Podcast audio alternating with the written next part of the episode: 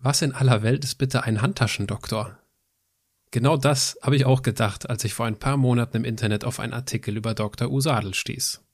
Ich recherchierte, nahm Kontakt auf und konnte ihn schließlich für ein Gespräch in meinem Podcast begeistern. David ist Allgemeinmediziner, Diabetologe und mittlerweile auch Psychotherapeut. Gleichzeitig designt, fertigt und vertreibt er die Handtaschen seines eigenen Labels, Flamindigo. Diese Folge ist bislang die längste von allen, und das zu Recht. Wir unternehmen eine spontane Reise ins Himalaya, die David beinahe mit seinem Leben bezahlt. Wir sprechen über die Vor- und Nachteile von Alternativ- und Schulmedizin. Wir hören, was es heißt, seinem Vater zu vergeben, der die Familie im Stich gelassen hat. Wir lernen, wie wir unsere individuelle kreative Ader entdecken können und wir sprechen über Hochsensibilität, ein Phänomen, welches oft missbraucht wird. Und auch wenn ich beim Sprechen dieses Intros etwas erkältet bin, freue ich mich, dass du zuhörst. Menschen wie David sind der Grund, warum ich diesen Podcast betreibe. Menschen, die in keine Schublade passen. Geschichten voller biografischer Brüche. Inspiration, um neue Wege zu gehen. Auch Models können Doktor sein. Erfolgsmuster von Andersmachern. Der Podcast mit Wirtschaftswissenschaftler, Model und Berater Dr. Aaron Brückner ich kann jetzt eigentlich so, was ich können muss als Hausarzt. Die Kollegen sind zufrieden, die Patienten sind zufrieden, ich habe meinen Patientenstamm, alle sind glücklich. Und da war so der, so, gab es einen Moment, wo ich dachte, nee, das kann es doch jetzt nicht gewesen sein. Ja, ich mache doch jetzt nicht bis zur Rente das, was ich jetzt mache. Und da habe ich mir gedacht, ja gut, wenn ich jetzt schon das Design habe, das Schnittmuster kriege ich jetzt auch noch hin. Und dann habe ich das gemacht. Und ich finde, diese Frage sollte sich jeder irgendwann stellen ist das, was ich gerade tue, das, womit ich meine Lebenszeit rumbringen möchte. Jemand, der lange das tut, was er eigentlich gar nicht will und sich zu Dingen zwingt, der kann eigentlich nur krank werden. David, danke, dass es mit dem Gespräch klappt. Ja, danke für die Einladung. Ich würde gerne mit einem kleinen Steckbrief beginnen. Ja. Dein Name? Ähm, ganz korrekt, Dr. David Usadel. Dein Alter? 36. Deine Heimat? Gefühlt das Ruhrgebiet, geboren im Ruhrgebiet, aber aufgewachsen im Schwarzwald. Deine Geschwister? Drei Brüder. Ich bin der Zweite. Dein Vorbild? Mein Vorbild? Oh, du gehst ja direkt ans Eingemachte. Menschen, die den Mut haben, das zu tun, was ihnen wichtig ist. Das ist jetzt sehr allgemein gesprochen. Und da gibt's dann so konkrete Beispiele. Zum Beispiel hatte ich während des Studiums ein Seminar, was mich sehr fasziniert und sehr geprägt hat ähm, von einem Herrn Salewski, der auch jemand ist, der immer wieder sich neu orientiert hat und dem gefolgt ist, was ihn gerade interessiert hat. Und das sind so Menschen, die mir als Vorbild dienen, weil die einfach den Mut haben, auszubrechen aus ihren Strukturen, die man so erwartet oder wo sie glauben, dass sie erwartet würden, die wirklich das machen, was ihnen wichtig ist. Okay. Angenommen, du sitzt in einer Hotelbar. Was trinkst du? Stilles Wasser. Stilles Wasser. Ich würde mich dazusetzen mit einem Gin Tonic heute. Prost. Und äh, angenommen, wir kommen ins Gespräch und nach einer Weile frage ich dich, Mensch, David scheint ein netter Typ zu sein. Was machst du eigentlich so beruflich? Meistens antworte ich einfach, dass ich Arzt bin, weil das ist relativ einfach. Da hat jeder ein Bild von, dann muss ich nichts erklären. Und dass ich noch andere Sachen mache, das ergibt sich manchmal, aber manchmal auch nicht. Und wenn nicht, ist auch nicht schlimm. Und es ist meistens schön, dann die Überraschung zu erleben, wenn das dann irgendwann mal rauskommt, manchmal erst nach langer Zeit, wo man sich schon länger kennt, weil ich da auch Spaß dran habe, das, äh, das erstmal für mich zu behalten, weil die um, umso größer ist die Überraschung und das ist immer ein netter Effekt. Die Überraschung, ich glaube, darüber werden wir heute äh, längere Zeit sprechen. Normalerweise frage ich dich immer oder meine Gäste immer, was denn auf ihrer Visitenkarte steht. Jetzt bist du mir vorweggekommen und hast mir deine zwei Visitenkarten hier hingelegt. Auf der einen steht drauf Facharzt für Allgemeinmedizin, Diabetologe. Und auf der anderen Visitenkarte steht drauf Geschäftsführer. Wie sieht denn der berufliche Alltag eines Geschäftsführers und eines Facharztes für Allgemeinmedizin aus? Oh, also es sind ja zwei Felder. Das ist auch wirklich völlig getrennt. Also ich habe jetzt nicht in der Praxis noch eine Schauvitrine äh, für meine Produkte oder so. Ähm, ich habe also sozusagen den halben Tag äh, mit Patienten zu tun und ungefähr den anderen, die andere Hälfte des Tages, dann widme ich mich anderen Dingen, kreativeren Dingen. Möchtest du uns verraten, was deine Produkte sind? also in erster Linie geht es um, um Handtaschen, hochwertige Damenhandtaschen. Und ähm, ja, dann habe ich noch so andere Projekte, aber äh, das, das Kernprodukt sind Handtaschen. Was dir den Spitznamen der Handtaschendoktor eingebracht hat? Ja, richtig. RTL hat mir das mal irgendwann verpasst, diesen Namen, und er hat sich sehr hartnäckig gehalten und heutzutage ist er sogar Teil des äh, Firmennamens und ist eingeflossen in die, in die Domain und so weiter, äh, weil jeder Zeitungsartikel, jeder Fernsehbeitrag, aller stürzen sich nur noch auf diesen Begriff Handtaschendoktor und das hat sich so gefestigt, dass das jetzt leider oder vielleicht auch zum Glück, wie auch immer, das gehört jetzt dazu. Ich werde mich anschließen, ich werde den Begriff auch benutzen. er ist einfach so einfach und so eindringlich. Ja, eben. Aber wie war das für dich, als du das das erste Mal gehört hast, also das erste Mal Handtaschendoktor gelesen hast? Auch ich fand das ganz amüsant.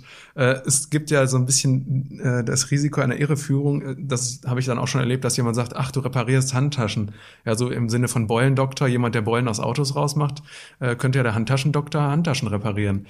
Deswegen gibt's da so einen kleinen äh, Verwehraspekt, aber meistens ist das ganz erhellend für die Leute, wenn ich dann kurz erklärt habe, was das ist. Was war denn eins deiner beruflichen Highlights als Handtaschendoktor in diesem Jahr? Ähm, also in diesem Jahr, na, da gab es nicht so das Highlight meiner Karriere oder meiner Laufbahn im, im Bereich Handtaschen, ähm, weil ich mich im letzten Jahr sehr stark auf ein anderes Thema konzentriert habe. Ich habe noch eine Weiterbildung zum Psychotherapeuten gemacht, bin jetzt äh, Psychotherapeut und äh, deswegen ist das Thema Handtaschen auf, ja, einfach aus Zeitgründen auch äh, nicht im Vordergrund gewesen. Aber so Highlights insgesamt waren einfach, ja, so meistens dann so Fernseh, Beiträge. Das Fernsehen kam dann öfter mal verschiedene Sender und die haben dann ganz lustige Sachen gemacht. Ja, ich habe so ein altes Auto, was als als Werbeauto dient. Das ist über 100 Jahre alt. Das nutze ich dann mal so äh, ja als Gag eigentlich so, ja, um meine Tasche auszuliefern oder so. Und dann dann hatte RTL den Wunsch, dass ich doch da groß Handtaschendoktor draufschreiben lasse. Also das ist dann foliert worden, richtig professionell beschriftet. Es steht da also Handtaschendoktor drauf. Das ist so ein alter Lieferwagen, Ford T von 1914.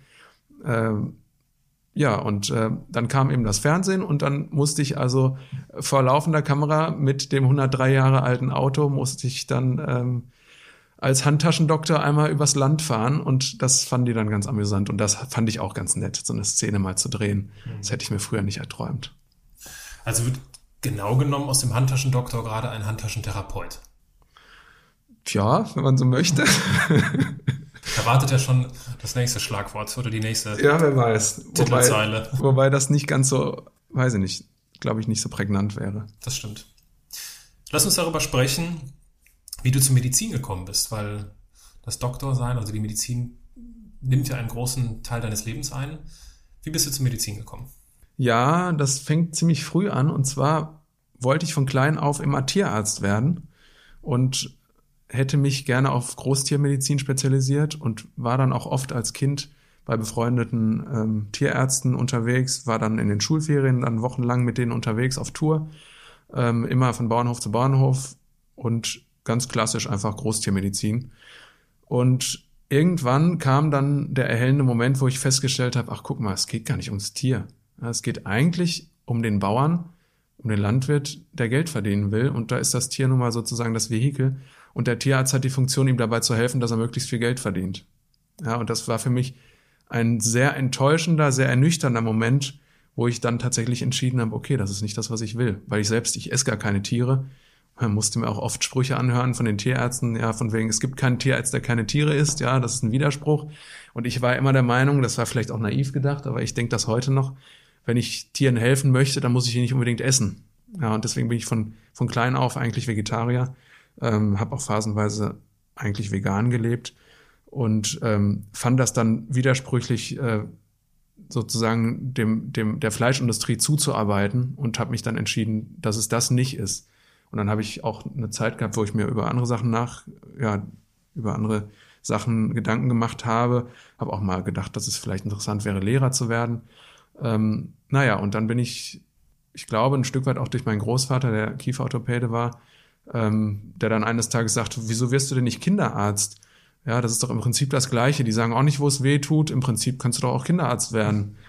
Und dann habe ich gedacht, ja, eigentlich hat er recht. Und dann habe ich mich Richtung Medizin orientiert und bin jetzt nicht Kinderarzt geworden, ähm, aber letztendlich war das, glaube ich, die richtige Entscheidung.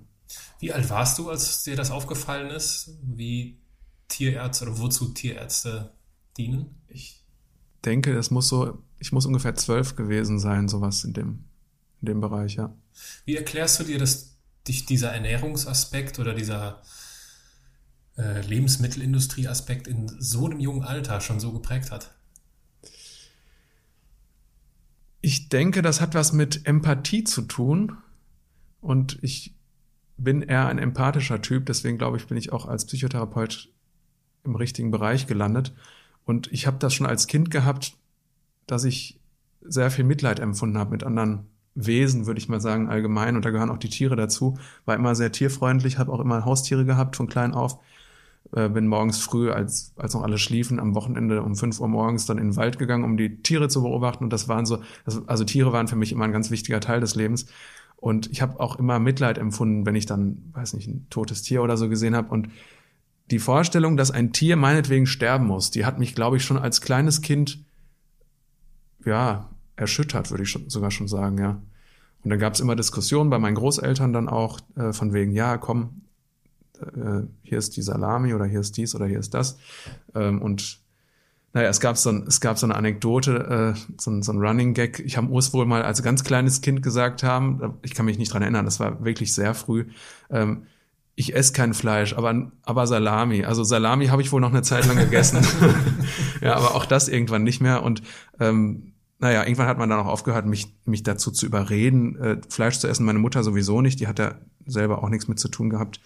Ähm, und irgendwann war das dann einfach klar, dass ich kein Fleisch esse. Also war deine Mutter dort ähnlich unterwegs? Die hat, das, die hat es nie thematisiert, aber die okay. hat, ich kann mich nicht erinnern, dass sie mal Fleisch gegessen hat. Okay. Die hat das, die hat das nie verboten oder, oder irgendwie äh, dann dafür gesorgt, dass es nicht eingekauft wird. Also für die Kinder war das immer okay, aber sie selber, ich kann, ich kann mich nicht erinnern, dass sie mal Fleisch gegessen hat. Weil ich frage mich dann, entsteht sowas von selbst? Also in dir als Zwölfjähriger oder ist das in einer anderen Form ein, ein Nachahmen, so wie wir unsere nee. Eltern ja vieles nachahmen? Also Nachahmen war es, denke ich, nicht weil mir das auch ganz spät erst bewusst wurde, dass meine Mutter selber gar keine Tiere isst. Also das habe ich eigentlich im Erwachsenenalter erst bewusst so registriert. Und ich denke tatsächlich, das hatte was mit mir selbst zu tun. Ja. Und meine Brüder zum Beispiel, die, die waren jetzt auch nicht von klein auf Vegetarier oder so. Also das war, denke ich, schon, schon auch ein bisschen was Eigenes. Wie bist du denn und wo bist du aufgewachsen? Also geboren bin ich in Wetter an der Ruhr, im Ruhrgebiet äh, direkt am Waldrand. Da habe ich auch wirklich meine Kindheit im Wald verbracht, kann man sagen. Das war noch ziemlich locker alles. Meine Mutter war, war auch sehr großzügig, was das angeht. Die war, hat wenig Vorgaben gemacht ähm, und ich hatte viel Freiheiten.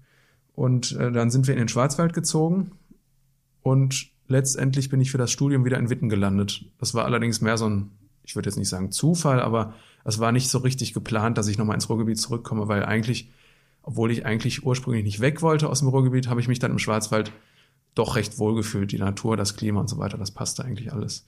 Aber ich bin ganz froh, wieder im Ruhrgebiet zu sein.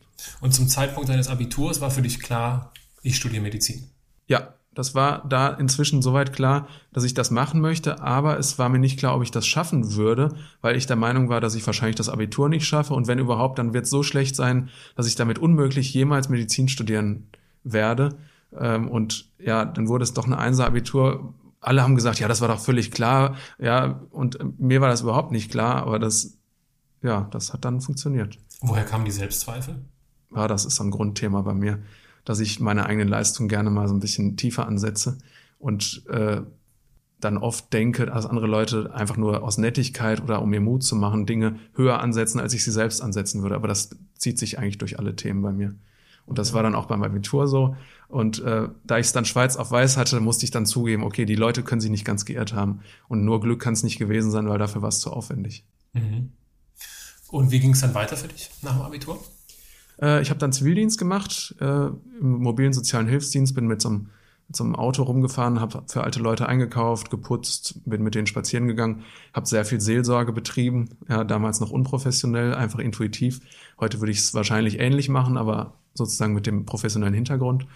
Ähm, und dann bin ich nach Nepal gegangen für mehrere Monate, weil ich ursprünglich in Nepal meinen Zivildienst machen wollte, was aber nicht anerkannt wurde. Und daraufhin habe ich dann gedacht, gut, bevor ich jetzt das gar nicht mache, dann mache ich es wenigstens privat im Anschluss und bin dann in eine Lepra-Station gegangen, wo ich dann da ja soziale Arbeit geleistet habe praktisch.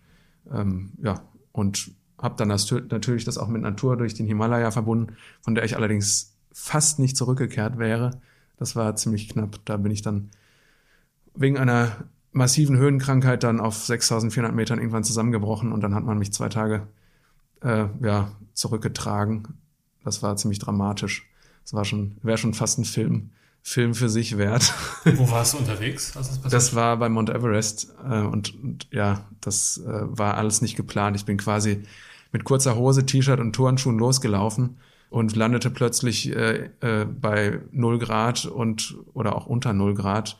Äh, hatte im Prinzip nichts zum Anziehen, hatte auch kein Geld mehr, weil das wenige, was ich hatte, habe ich dann für eine Mütze und ein paar Handschuhe ausgegeben ähm, und ähm, befand mich in einer Höhe, von der ich nicht geahnt hatte, dass ich da jemals hinkommen würde und war schwer höhenkrank und habe das aber erstmal für mich behalten, weil meine Freundin, die war total tough, der ging's super und ich dachte, ach, ich als Mann, ich muss doch stark sein, habe nächtelang äh, keine Luft gekriegt, habe nichts gesagt und ja, dann irgendwann ist es, bin ich zusammengebrochen und dann hat man mich tatsächlich, ja, das war ein Glück, dass ein Tourist, es war in der Zeit war eigentlich nichts los, dass ein Tourist aus Amerika unterwegs war mit Bergführer und Lastenträger, wie das ja eigentlich üblich ist, äh, und der mich dann da sah als jungen Kerl in Turnschuhen, völlig ahnungslos und sagte sofort, der muss hier weg, das geht nicht, ja. Und dann hat man versucht, ähm, einen Hubschrauber zu rufen. Da ist jemand, ein Einheimischer ist dann gelaufen, sechs Stunden zu so einem Satellitentelefon.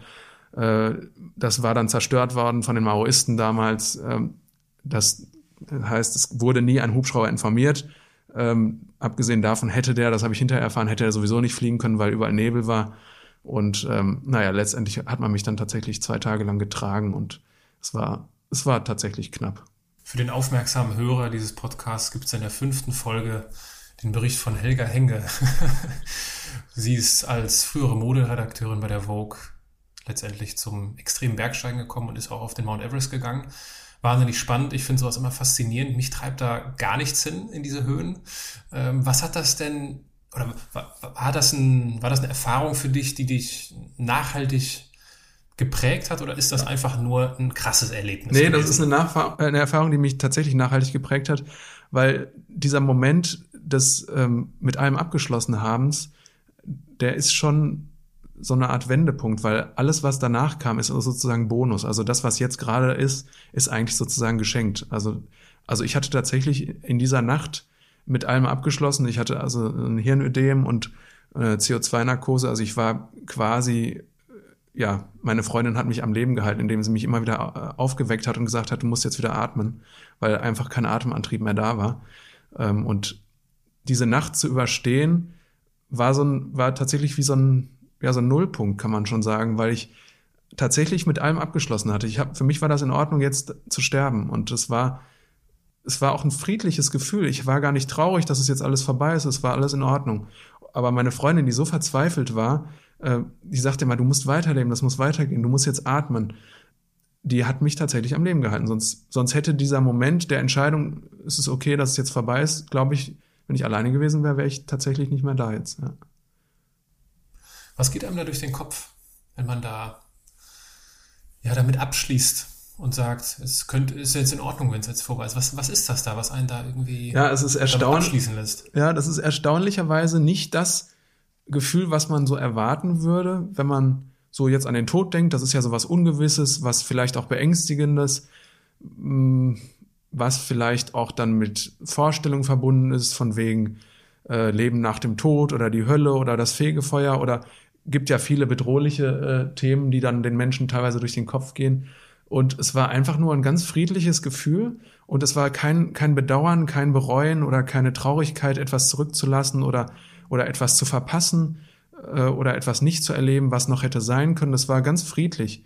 Und ich weiß nicht, ob der Körper vielleicht auch ein Stück weit da äh, so Schutzeinrichtungen installiert hat. Das klingt jetzt ein bisschen mechanistisch, so denke ich eigentlich nicht, aber es ist vielleicht ein bisschen anschaulicher dadurch dass, dass man sozusagen friedlich äh, diesen, diesen Punkt überwindet, so wie jemand, der zum Beispiel einen schweren Verkehrsunfall hatte und massive Schmerzen hat, diese Schmerzen in dem Moment gar nicht wahrnimmt, weil der Körper nun mal so eine Schutzvorrichtung eingerichtet hat, dass sich Endorphine, ähm, dass Endorphine ausgeschüttet werden, die das Schmerzgefühl unterdrücken. Also insofern ist es das, was man erwartet, gar nicht gewesen. Mhm. Jetzt bist du nach äh, Nepal gegangen, um ja, dein Vorhaben doch noch umzusetzen, dort äh, tätig zu sein. Jetzt ist natürlich die, wie hast du es genannt, die wie warst du dann dort mal tätig? Was, also das war so eine soziale Arbeit. Ich habe da im, im Waisenhaus und in der Lepra-Station gearbeitet. Lepra-Station, genau, genau, das war das Stichwort. Genau. Das ist ja schon ein Unterschied zur ähm, Kindermedizin. Ja.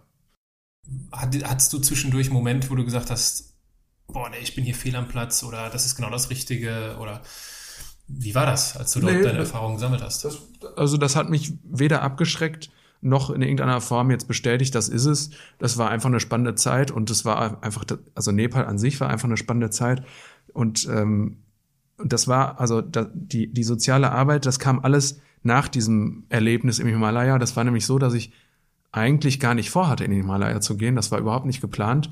Ich hatte über eine Organisation so, ja, gibt so ein Forum, da hatte, gab es irgendeinen Kontakt in Nepal, in Kathmandu, ähm, wo man so als erste Anlaufstelle erstmal unterkommen könnte. Dann, dann hatte ich also dann Transfer vom Flughafen zu diesem Privatmensch in, in seine Wohnung, der hatte da so ein Gästezimmer. Und äh, ich bin dann eben da in diesem Gästezimmer gelandet und dann legte der zwei, äh, zwei Tickets auf den Tisch am Abend noch, an, am Abend der Ankunft und sagte, ja, morgen früh geht's los. Ich sage, wie geht los? Ja, ich habe dir da was gebucht, äh, und zwar hier, ihr fahrt mit dem Bus da und dahin und dann lauft ihr da ungefähr zwei Wochen lang die Berge rauf und dann hinterher, hier sind die Flugtickets, da fliegt ihr von Lukla, das ist so ein hoher Flughafen da in den Bergen, fliegt ihr wieder nach Kathmandu zurück und dann seid ihr so nach zwei, drei Wochen, äh, seid ihr dann wieder hier und dann kannst du ja dein, dein Vorhaben hier von wegen Waisenhaus und so kannst du ja dann immer noch machen und das war alles gar nicht geplant. Das war völlig, also wirklich, ich, ich hatte wirklich keine Ahnung. Und Kathmandu liegt ja schon auf, ich glaube, 1200 Meter Höhe oder so. Man ist ja schon relativ hoch und ich war tatsächlich gerade angekommen äh, und klang ganz abenteuerlich und ich dachte, gut, ein Einheimischer, der wird schon wissen, was er tut. Hinterher habe ich erfahren, der hat ein Reisebüro. Ja, also das war nicht ganz uneigennützig, was er da gemacht hat. Äh, letztendlich war es auch leichtsinnig. Ähm, und ja, dann sind wir halt völlig blauäugig, wie gesagt, Turnschuhe, kurze Hose, Rucksack, sind wir losgestiefelt. Ähm, und eines Tages äh, gab es dann äh, den Kontakt mit einem Touristen, der mir entgegenkam. Wie gesagt, es gab in der Zeit nicht viele, weil es außerhalb der Saison war. Der kam mit Wanderstiefeln, Stöcken, langer Jacke, ähm, Wollmütze und Handschuhen kam der mir entgegen. Ich sag, wo kommst du denn her? Sagt er, ja, da und da. Ich sag, oh, da wollte ich heute auch hin. Ist es denn kalt da oben? Da sagt er, ja, ja, so um die null Grad. Ja, und dann war ich da in Namche Bazaar, das ist ein großer Ort, also der, der einzige große Ort eigentlich dort. Und dann habe ich versucht, dort mir auch eine Mütze und auch Handschuhe zu kaufen, damit ich dann also wenigstens diese Kälte dann da einigermaßen verkraften kann. Und ähm, naja, dann bin ich halt weitergelaufen, weil jetzt waren wir schon so weit, jetzt wollten wir diese Tour auch machen. Und ja, die, diese letzte Etappe, wo dann wirklich dieser Zusammenbruch war, die war auch wieder nicht geplant. Da, da waren wir in einer Herberge, da haben wir Australier kennengelernt, die ganz begeistert von einem Ausflug zurückkamen zu einem Aussichtspunkt. Die sagten, ja, ihr müsst jetzt, jetzt seid, ihr, seid ihr schon hier oben, jetzt müsst ihr morgen früh um vier aufstehen und dann lauft ihr da ein, zwei Stunden hoch und dann habt ihr da den Sonnenaufgang, das ist wunderschön, das müsst, müsst ihr unbedingt erleben. Ähm, das wäre jetzt leichtsinnig und, und auch schade, wenn ihr jetzt einfach wieder zurückgeht, weil das Beste habt ihr dann verpasst. Ja, okay, dann haben wir gedacht, gut, dann kommt jetzt auf eine Nacht auch nicht mehr an. Geld haben wir eh keins mehr, hatten wir uns schon was geliehen von da oben. Und äh, dann können wir jetzt auch noch eine Nacht bleiben. Und das war diese besagte Nacht. Ja, genau. Also auf Leute gehört und letztendlich war es, ja, weiß ich nicht. Vielleicht kann man auch sagen, es war gut, aber es war auch knapp. Aber wie kommt es, dass so jemand das einfach an? Also der hat euch das ja nicht geschenkt, vermute ich. Nee, der wollte natürlich auch Geld dafür haben, ne? Klar. Und ihr habt gedacht, wir übernachten bei dem nur. Das war eure Unterkunft, ne? Genau. Ich, vom Reisebüro wussten wir nichts.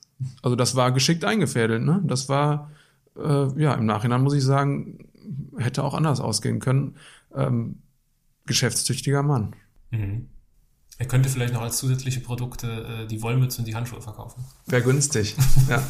ja, und ähm, ja, jetzt weiß ich, wie man es anders macht. Ja, man, man sollte erstmal in Kathmandu erstmal ankommen, sich erstmal an die Höhe gewöhnen. Dann sollte man zwischendurch mal ab und zu mal eine Pause einlegen und sich akklimatisieren. Und wenn man denn mal Luftnot kriegt, dann sollte man das auch mal mitteilen und vielleicht erstmal warten, bis es wieder besser wird. Ja, und das habe ich alles nicht getan. Wie viele Monate hast du dann dort gearbeitet? Das waren drei Monate.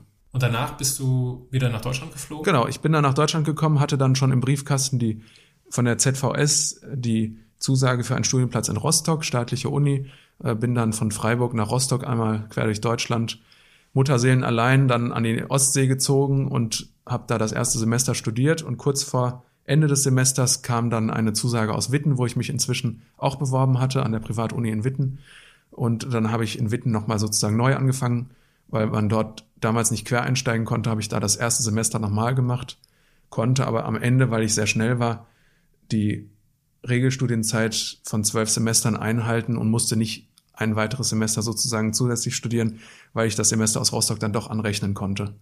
Und insofern war ich dann letztendlich auch nach zwölf Semestern fertig, ähm, aber ähm, ja, ein Semester eher als meine Kommilitonen fertig. Und wie bist du zwischen Freiburg und Rostock auf die Idee gekommen, in Witten zu studieren? Es war tatsächlich nicht in erster Linie der Aspekt, dass ich ursprünglich aus der Gegend stamme und auch meine Großeltern noch in Witten gelebt haben. Ähm, es war vor allem auch das Konzept, was die Uni anbietet. Ähm, das ist also ein sehr praxisnahes Studieren, wo man von Anfang an Kontakt zu Patienten hat.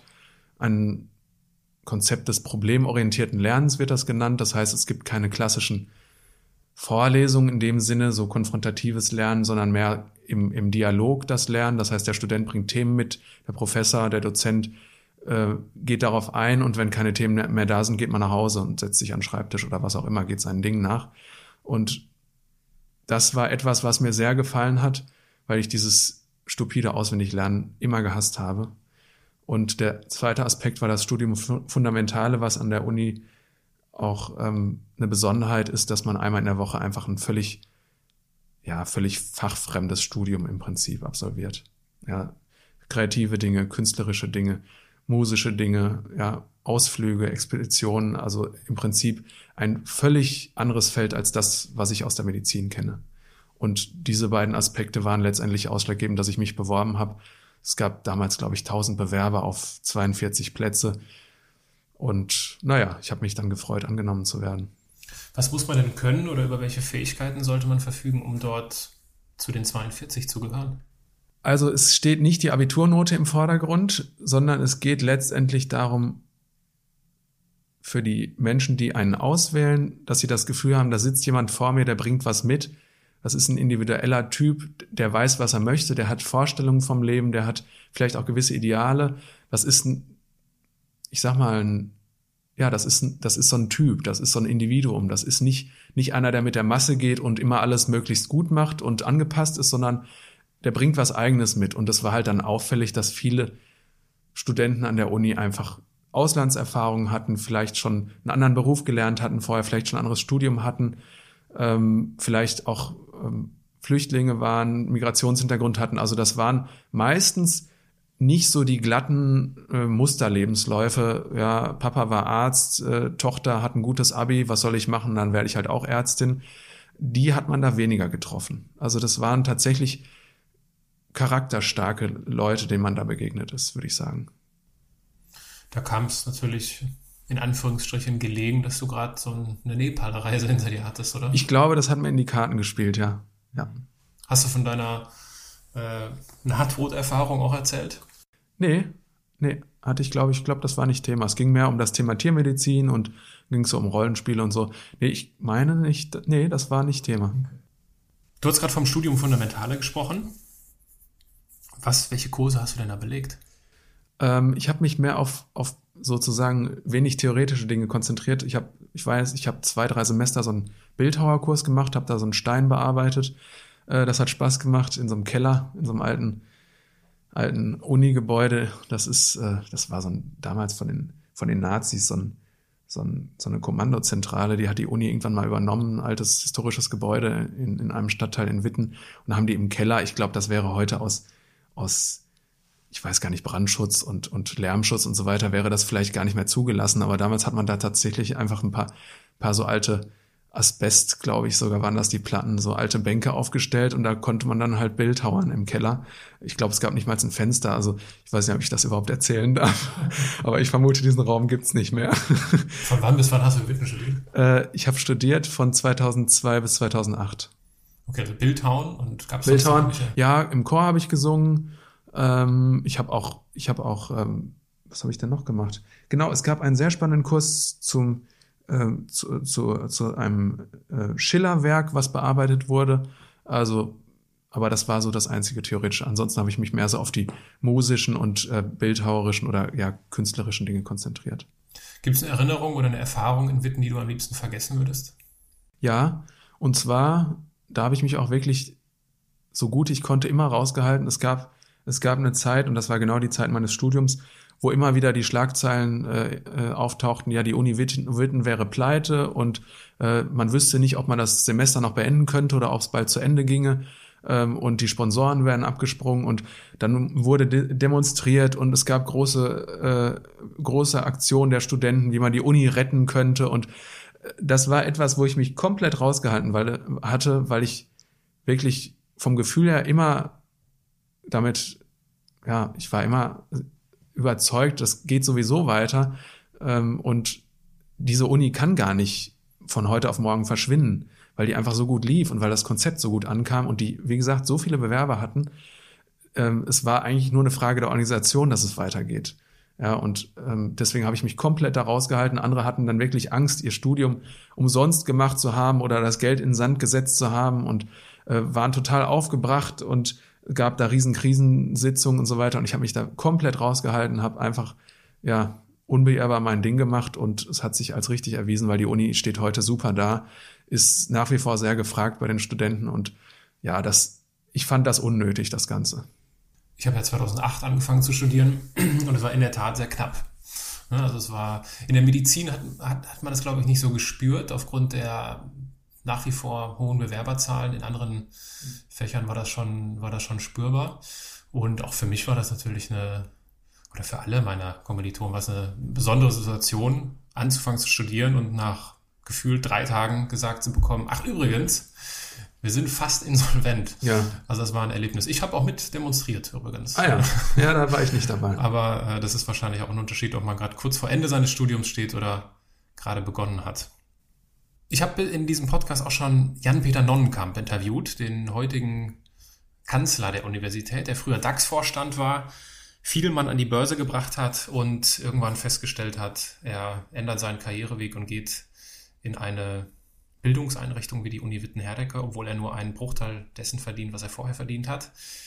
Und wir haben dort in diesem Zusammenhang über den umgekehrten Generationenvertrag gesprochen die sehr sozialverträgliche Möglichkeit, ja. das Studium zu finanzieren. Hast du das genutzt? Nee, ich hatte das Glück, dass mein Großvater, der Kieferorthopäde war, ähm, das sehr befürwortet hat, dass ich mich tatsächlich für die medizinische Laufbahn entschieden habe okay. und, und der mir praktisch diese Studiengebühren, die damals sehr günstig waren verglichen mit heute, hat er mir bezahlt. Das heißt, okay. da wurde ich, ja, da habe ich großes Glück gehabt. Ich weiß aber, dass sehr viele meiner Kollegen ähm, das genutzt haben und da auch wirklich dadurch einfach keine Einschränkungen von, waren von wegen, ja, es ist nur eine Uni für Reiche oder so. Das, das heißt, jeder konnte sich das Studium leisten. Wie ging es denn dann weiter? Dann warst du fertig mit deinem Studium. Also du bist ja dann zunächst in die Allgemeinmedizin gegangen, hast einen Facharzt gemacht. Das ist jetzt ja nicht der Facharzt für Kindermedizin. Ja, ist richtig. Ich hatte tatsächlich dann festgestellt, dass die Hausarztmedizin das ist, was ich möchte.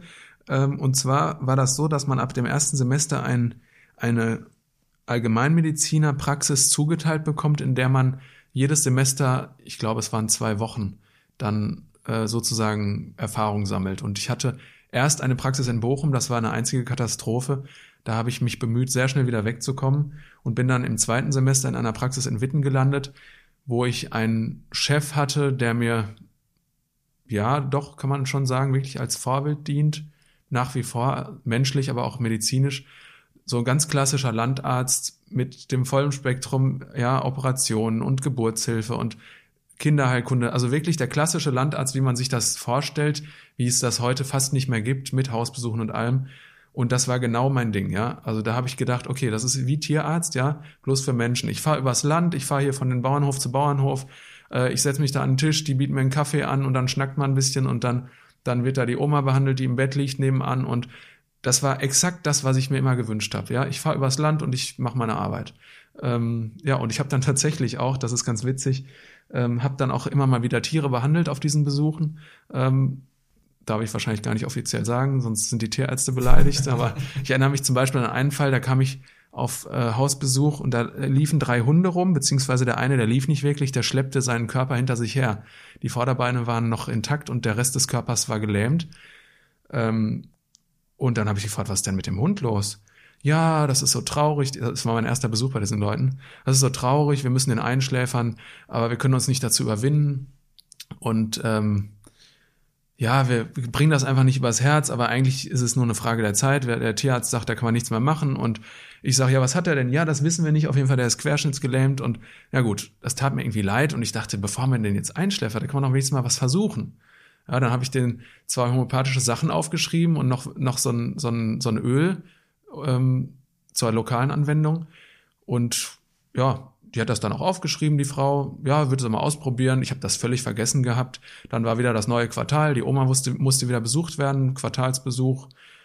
Und komme ich da rein, dann laufen da wieder drei Hunde rum. Ich sag, ach, habt ihr neuen? Sagt sie, wieso? Ich sag, ja, der letzte Mal, der, der war doch so krank, der war doch gelähmt. Nee, nee, das ist der. Ich sag, wie, der springt jetzt hier rum? Dann sagt die, ja, ja, dem geht's wieder gut. Sie haben mir doch die Sachen aufgeschrieben. Ich habe das doch alles gemacht. Ja, und da war ich dann doch ganz schön überrascht, dass es, ja, dass es funktioniert hat. Also der sprang darum, als wäre nie was gewesen.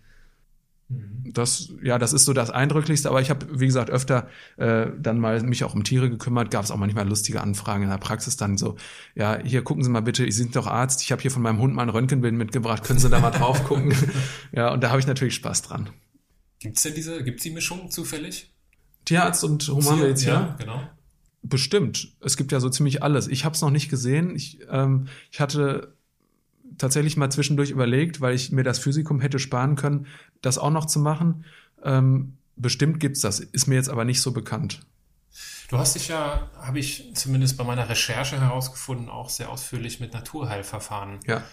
beschäftigt. Du hast, glaube ich, auch eine Weiterbildung oder mhm, ist das genau. ein Schwerpunkt? Ist ja, ist ja glaube ich, kein Facharzt, ne? Ja, das ist eine Weiterbildung gewesen. Ich habe ähm, ich habe mich da immer für interessiert, hm, weil ich festgestellt habe, dass die klassische, ich nenne es jetzt mal Schulmedizin, das ist eigentlich ein blöder Begriff, die klassische Medizin definitiv ihre Stärken hat, aber auch in manchen Bereichen nicht überlegen ist. Äh, und dass die Natur, Naturheilkunde da mindestens ebenwertig ist, was den Erfolg angeht, aber mit, ne ja, mit Nebenwirkungen einfach deutlich harmloser ist. Und deswegen habe ich da eigentlich immer Spaß dran gehabt, auch mal zu überlegen, gibt es denn vielleicht zu dem, was ich hier gerade tue, auch noch eine harmlosere Alternative? Ähm, und habe dann eine, eine Weiterbildung gemacht in einer, ja, das war sehr intensiv, das war in einer Klinik, die spezialisiert ist auf Naturheilverfahren ähm, in, in Hatting, ja, in, in, ja doch, Hatting, Blankenstein ist das. Ähm, und habe da so, so, ja, so einen Intensivkurs gemacht, ähm, und ja, habe da viel Spaß dran gehabt, auch dann mit Blutegeln zu arbeiten, was ich auch heute noch manchmal tue, wenn jemand danach fragt.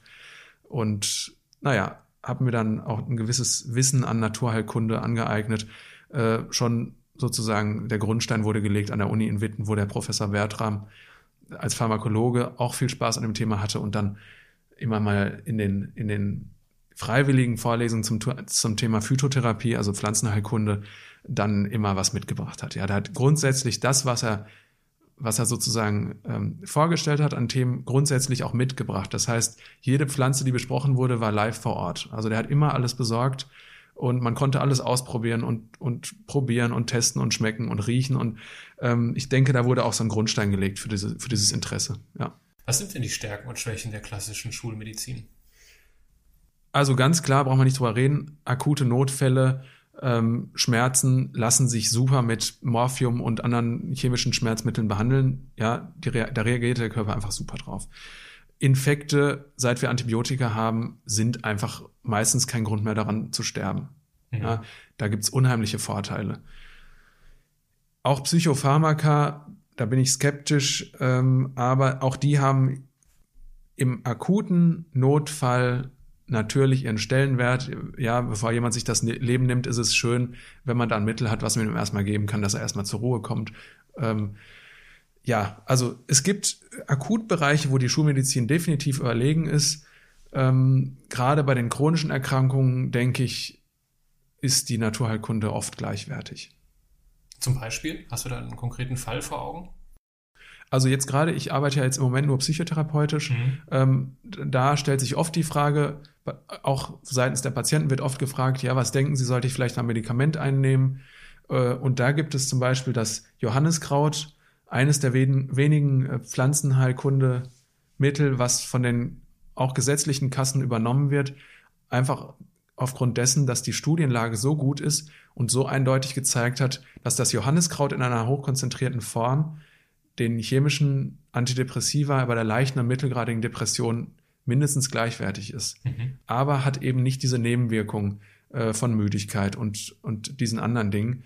Ähm, ich kann Auto fahren damit und so weiter. Das heißt, gerade im, im Bereich Depression zum Beispiel ist die Pflanzenheilkunde in Form von Johanniskraut aus meiner Sicht in den meisten Fällen ausreichend. Wir reden jetzt nicht von schweren Depressionen, die Klinik, Klinikbedarf haben und so. Mhm. Wie stehst du zum Impfen? Ja, da könnten wir jetzt auch noch mal ein langes Gespräch drüber führen. Ich denke, das führt jetzt zu weit, aber ich finde es zumindest wichtig, dass man sich mal darüber Gedanken macht und nicht einfach äh, pauschal sagt, ich mache alles, was angeboten wird. Mhm. Ja, weil es ist tatsächlich, glaube ich, nicht alles unbedingt nötig. Ich bin aber kein Impfgegner im klassischen Sinne. Ich hatte nach den Stärken und Schwächen der Schulmedizin gefragt. Was ist denn die größte Schwäche bei Naturheilverfahren? Ich würde sagen, die größte Schwäche ist die, dass diese Menschen, die das betreiben, eine ganz schlechte Lobby aufgebaut haben, sich ganz schlecht vermarkten und das mit, mit der, es gab mal so eine Art Reform, ich weiß jetzt nicht, wann es genau war, ähm, aber es gab irgendwann vor einigen Jahren so eine Art, ja, ich weiß nicht, den Fachbegriff im Moment, so eine Arzneimittelreform oder so. Auf jeden Fall wurde plötzlich verlangt, ich denke, das hat mit der EU auch zu tun, dass gewisse Richtlinien dann eingehalten werden mussten, äh, dass, dass alle auf dem Markt befindlichen Präparate, egal ob die schon seit Jahrzehnten oder auch länger eingesetzt wurden, einen gewissen Prüfungsprozess durchlaufen müssen, um weiterhin als Medikament auf dem Markt existieren zu dürfen. Und da hat man leider geschlafen, auch seitens der Hersteller dieser Präparate, ähm, und hat dieses teilweise sehr aufwendige Verfahren oft nicht durchgeführt. Wahrscheinlich auch einfach, weil es oft kleine Firmen sind, die sehr idealistisch sind äh, und wo der Profit nicht im Vordergrund steht, die sich das einfach nicht leisten konnten. Und damit sind ganz, ganz wertvolle Präparate leider ja, einfach unter den Tisch gefallen. Und ganz wenige konnten sich wirklich retten. Und äh, zum Beispiel das Johanniskraut ist eins der wenigen, die überlebt haben. Aber es gibt wunderbare Mittel, die viele, viele Jahre sehr erfolgreich eingesetzt wurden, die quasi äh, ja völlig vom Markt verschwunden sind oder wenn man geschickt war, noch zumindest als Nahrungsergänzungsmittel oder so ja ihre Nische halten durften, aber eigentlich belächelt wurden danach. Und das, das ist schade, dass die, ja, so wie wir es von der klassischen Pharmaindustrie kennen, wo ja Milliarden umgesetzt werden jedes Jahr, äh, wo eine unglaublich starke Lobby existiert mit ja teilweise auch unschönen Zügen, ja, da werden Studien gefälscht und so weiter, ähm, dass das im Bereich der Naturheilmedizin eigentlich völlig vernachlässigt wurde mhm. und ganz wertvolle Präparate eigentlich in Vergessenheit geraten sind. Hast du denn für die Zuhörer so zwei, drei typische Beispiele oder so Tipps, wie wir, wenn wir das nächste Mal beispielsweise eine Erkältung oder Fieber haben, ein klassisches Präparat mit ja. einem natürlichen äh, Mittel ersetzen können? Ja, das fängt schon bei ganz banalen Dingen an. Äh, Erkältung ist ein häufiges Thema. Dampfbäder zum Beispiel. Ja, früher jeder kannte das, jede Mutter, jede Oma hat das gemacht bei ihren Kindern. Heute schütteln die Leute aus dem Kopf, hä, wie Dampfbad, was meinen sie damit? Ja, sie nehmen sich einen Kochtopf, kochen ein, zwei Liter Wasser, können so ein bisschen Kamillentee reintun oder Salz, Handtuch über dem Kopf, nicht verbrennen und dann wird inhaliert. Ja, das, das feuchtet die Atemwege an, äh, der Schnupfen kann besser ablaufen aus den Nasennebenhöhlen. Und das mache ich zwei, dreimal am Tag. Und abgesehen davon wird das Hautbild im Gesicht wieder schöner. Ja, die Haut wird wieder reiner, die Poren öffnen sich, schwitzen aus. Das sind so völlig banale Dinge, die früher selbstverständlich waren, mhm. die heute die, Le die jungen Leute, Leute kennen das gar nicht mehr. Oder so ein, so ein anderes Präparat ist Angozin zum Beispiel. Es ist ein ähm, Präparat aus Kapuzinerkresse was wunderbar wirkt, wenn ich merke, oh, ich glaube, da bahnt sich gerade ein Infekt an, das kann ich jetzt gar nicht gebrauchen, das sollte ich jetzt schnell bekämpfen, was mache ich dagegen? Ja, manche gehen dann in die Apotheke, kaufen sich irgendeine chemische Keule, wegen Medi-Night oder so. Ja, kann man machen. Ähm, man kann aber auch einfach Angozin nehmen. Ja, das ist ein Präparat, was wunderbar hilft, um so auch virale Infekte abzuwenden. Und auch wenn ich schon den Infekt habe, den Verlauf zu verkürzen. Mhm. Das merke ich mir. Ja, ich kriege übrigens keine Provision von dem Unternehmen. du hast dann ja als, äh, als Hausarzt praktiziert. Genau. Also du bist dann in Witten, glaube ich, in einer Praxis gelandet. Ich bin in dieser Praxis, wo ich vom zweiten Semester an bei Ah, diesem, okay. bei diesem äh, Kollegen, der mir wirklich, ja, man kann schon sagen, väterliches Vorbild, menschlich wie, wie beruflich war, äh, bin ich geblieben mit dem Ziel, auch seinen Sitz zu übernehmen. Also es war sein Wunsch auch, ähm, dass ich seine Praxis dann übernehme. Inzwischen ist er äh, deutlich im Rentenalter, hätte eigentlich längst aufhören können, ähm, arbeitet aber sehr gerne und arbeitet weiterhin sehr viel. Ähm, und ich bin dann aber letztendlich nicht dort geblieben, äh, weil es da einen Kollegen gibt in der Praxis, der auch, ja, der hat auch 50 Prozent Anteil an dieser Praxis, mit dem ich nicht zusammenarbeiten wollte, weil wir sehr verschieden sind. Und es war abzusehen, dass ich mit dem regelmäßig aneinander geraten würde. Und das wollte ich mir nicht antun. Ähm, aber eigentlich habe ich sehr, sehr, sehr bedauert, nicht mehr mit diesem Kollegen zusammenzuarbeiten, mit diesem, mit dem, den ich sehr schätze.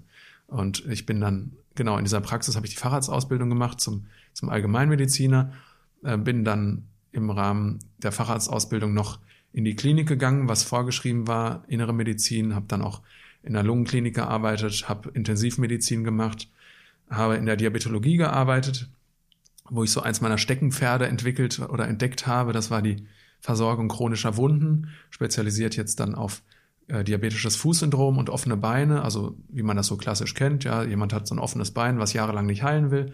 Äh, und das war dann so mein Steckenpferd.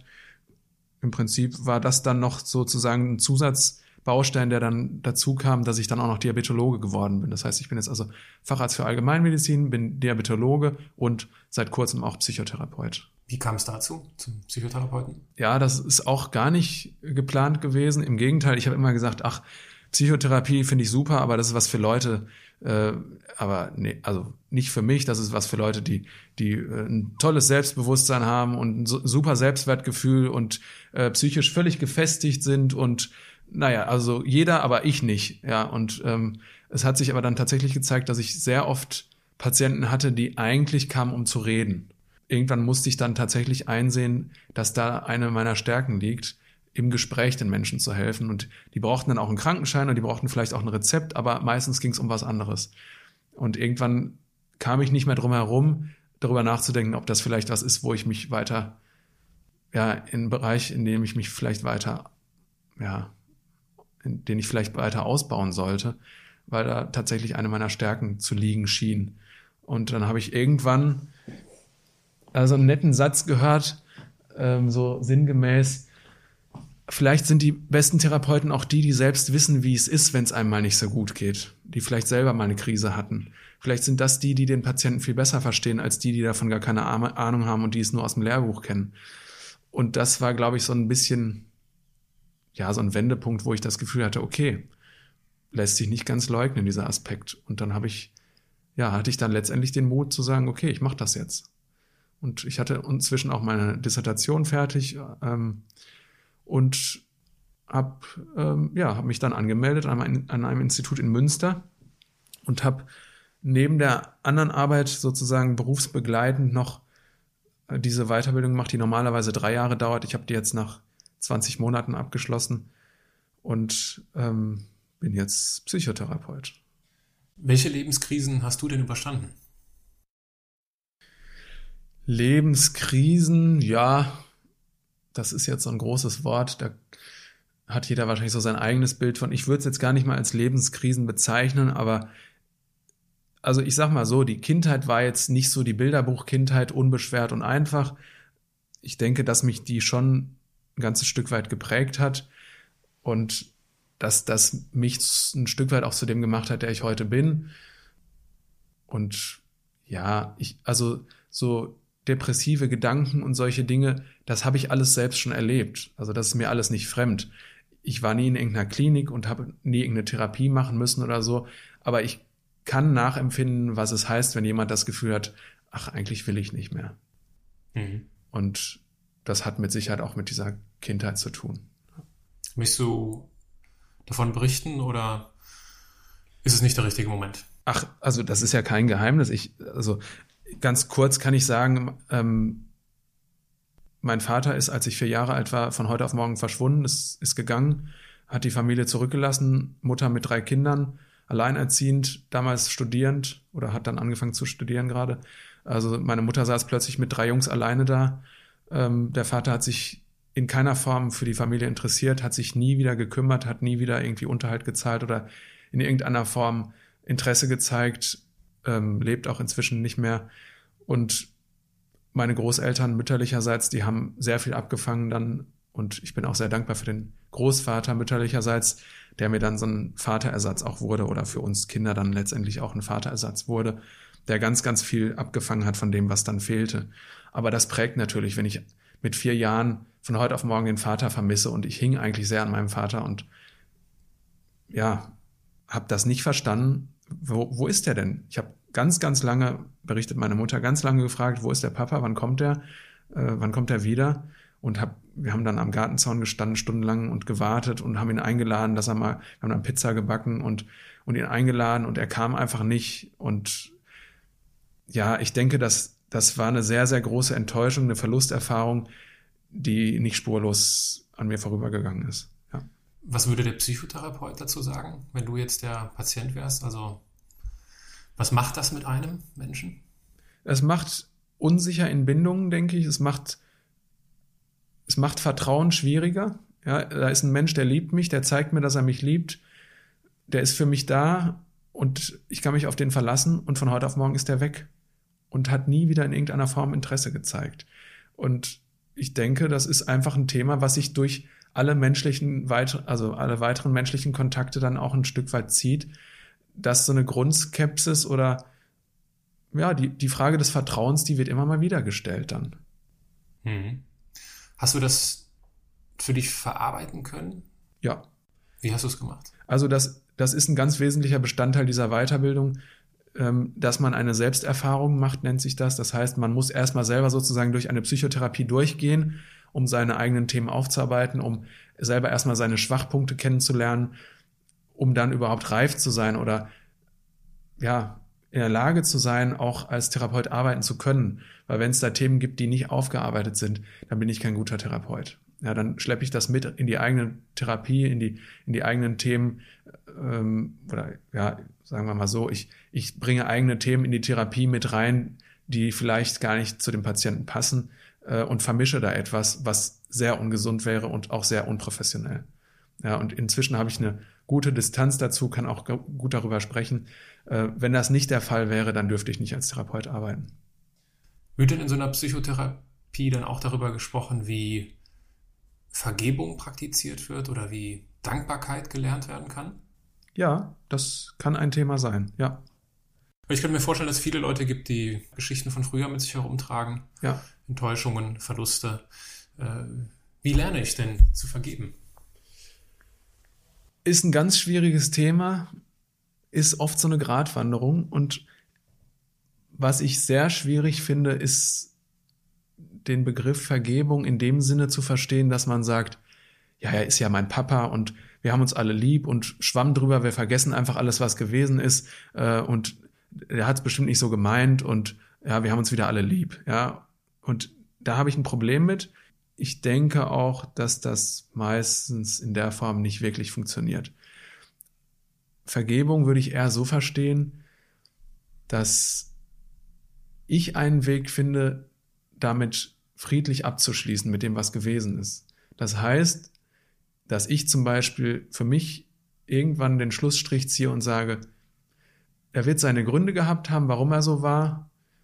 Er wird seine Gründe gehabt haben, dass er sich so verhalten hat. Ich kann ihn aber nicht von, von seiner kompletten Verantwortung freisprechen und sagen, ja, ja, ist alles nicht so schlimm, äh, vergessen wir das einfach, weil er war nun mal erwachsen, er hat nun mal Entscheidungen getroffen und er hätte sich auch anders entscheiden können. Ja, natürlich gab es Aspekte, die dazu geführt haben, dass er so entschieden hat und sich so verhalten hat, wie er es getan hat, aber er hätte auch anders entscheiden können. Das heißt, ich muss ihm seine Verantwortung lassen, man muss nicht immer von Schuld sprechen, aber mindestens von Verantwortung sollte man sprechen, weil die hat der, derjenige nun mal. Ja. Und wenn ich dann für mich irgendwann den Schlussstrich ziehe und sage, okay, er hat die und die Dinge entschieden, er hat sich so und so verhalten, ich selber würde es anders machen, ich finde nicht gut, wie er es gemacht hat, aber ich möchte nicht den Rest meines Lebens darunter leiden, dass das stattgefunden hat. Ich entscheide für mich, dass das jetzt Vergangenheit ist und ich lasse das so stehen. Ich denke, das ist eine Form von Vergebung, die sehr hilfreich sein kann für die eigene Zukunft, weil man dann auch etwas abschließen kann. Hm, man vergibt sich ja quasi selbst, ne? dass man ja. sich damit so ja. negativ auseinandersetzt. Hast du denn die Gelegenheit gehabt, äh, mit ihm nochmal darüber zu sprechen? Habt ihr euch irgendwann nochmal also ausgesprochen oder so? Es war so, dass ich gegen Ende des Studiums entschieden habe, äh, dass ich, wenn ich mein Examen habe, dass ich ihn aufsuchen werde, dass ich mit ihm sprechen möchte, dass ich ihn sozusagen wieder kennenlernen möchte. Er lebte auch in Witten. Also er war quasi immer in der Nähe während des Studiums. Ich habe ihn aber nie gesehen. Ähm, und ich habe für das Staatsexamen gelernt, war also fast fertig und dann war ich mit einer Kommilitonin, äh, waren wir an der Ruhr spazieren, haben gelernt, haben uns gegenseitig abgefragt, wir haben, wir haben gemeinsam die Prüfung gemacht. Ähm, und dann klingelt das Telefon und dann ist ein Mädchen dran und sagt, ja, hallo, ich bin deine Halbschwester. Ich wollte dir nur sagen, unser Vater ist tot. Das war am Vatertag, passenderweise. Ähm, und naja, dann stellte sich also heraus, er hat wochenlang tot in seiner Wohnung gelegen und wurde irgendwann von der Kripo dann gefunden, nachdem die Vermieter äh, die Polizei gerufen haben, weil sie festgestellt haben, dass da was nicht stimmt. Und damit war die Chance dann tatsächlich nicht mehr da. Bereust du das, dass du es irgendwie nicht vorher gemacht hast? Ich bereue es nicht, weil ich nicht das, also ich war innerlich nicht bereit, sonst hätte ich es ja eher gemacht. Bereuen tue ich es nicht. Ich habe ihn nur noch als, als Leiche dann gesehen und sozusagen beerdigt.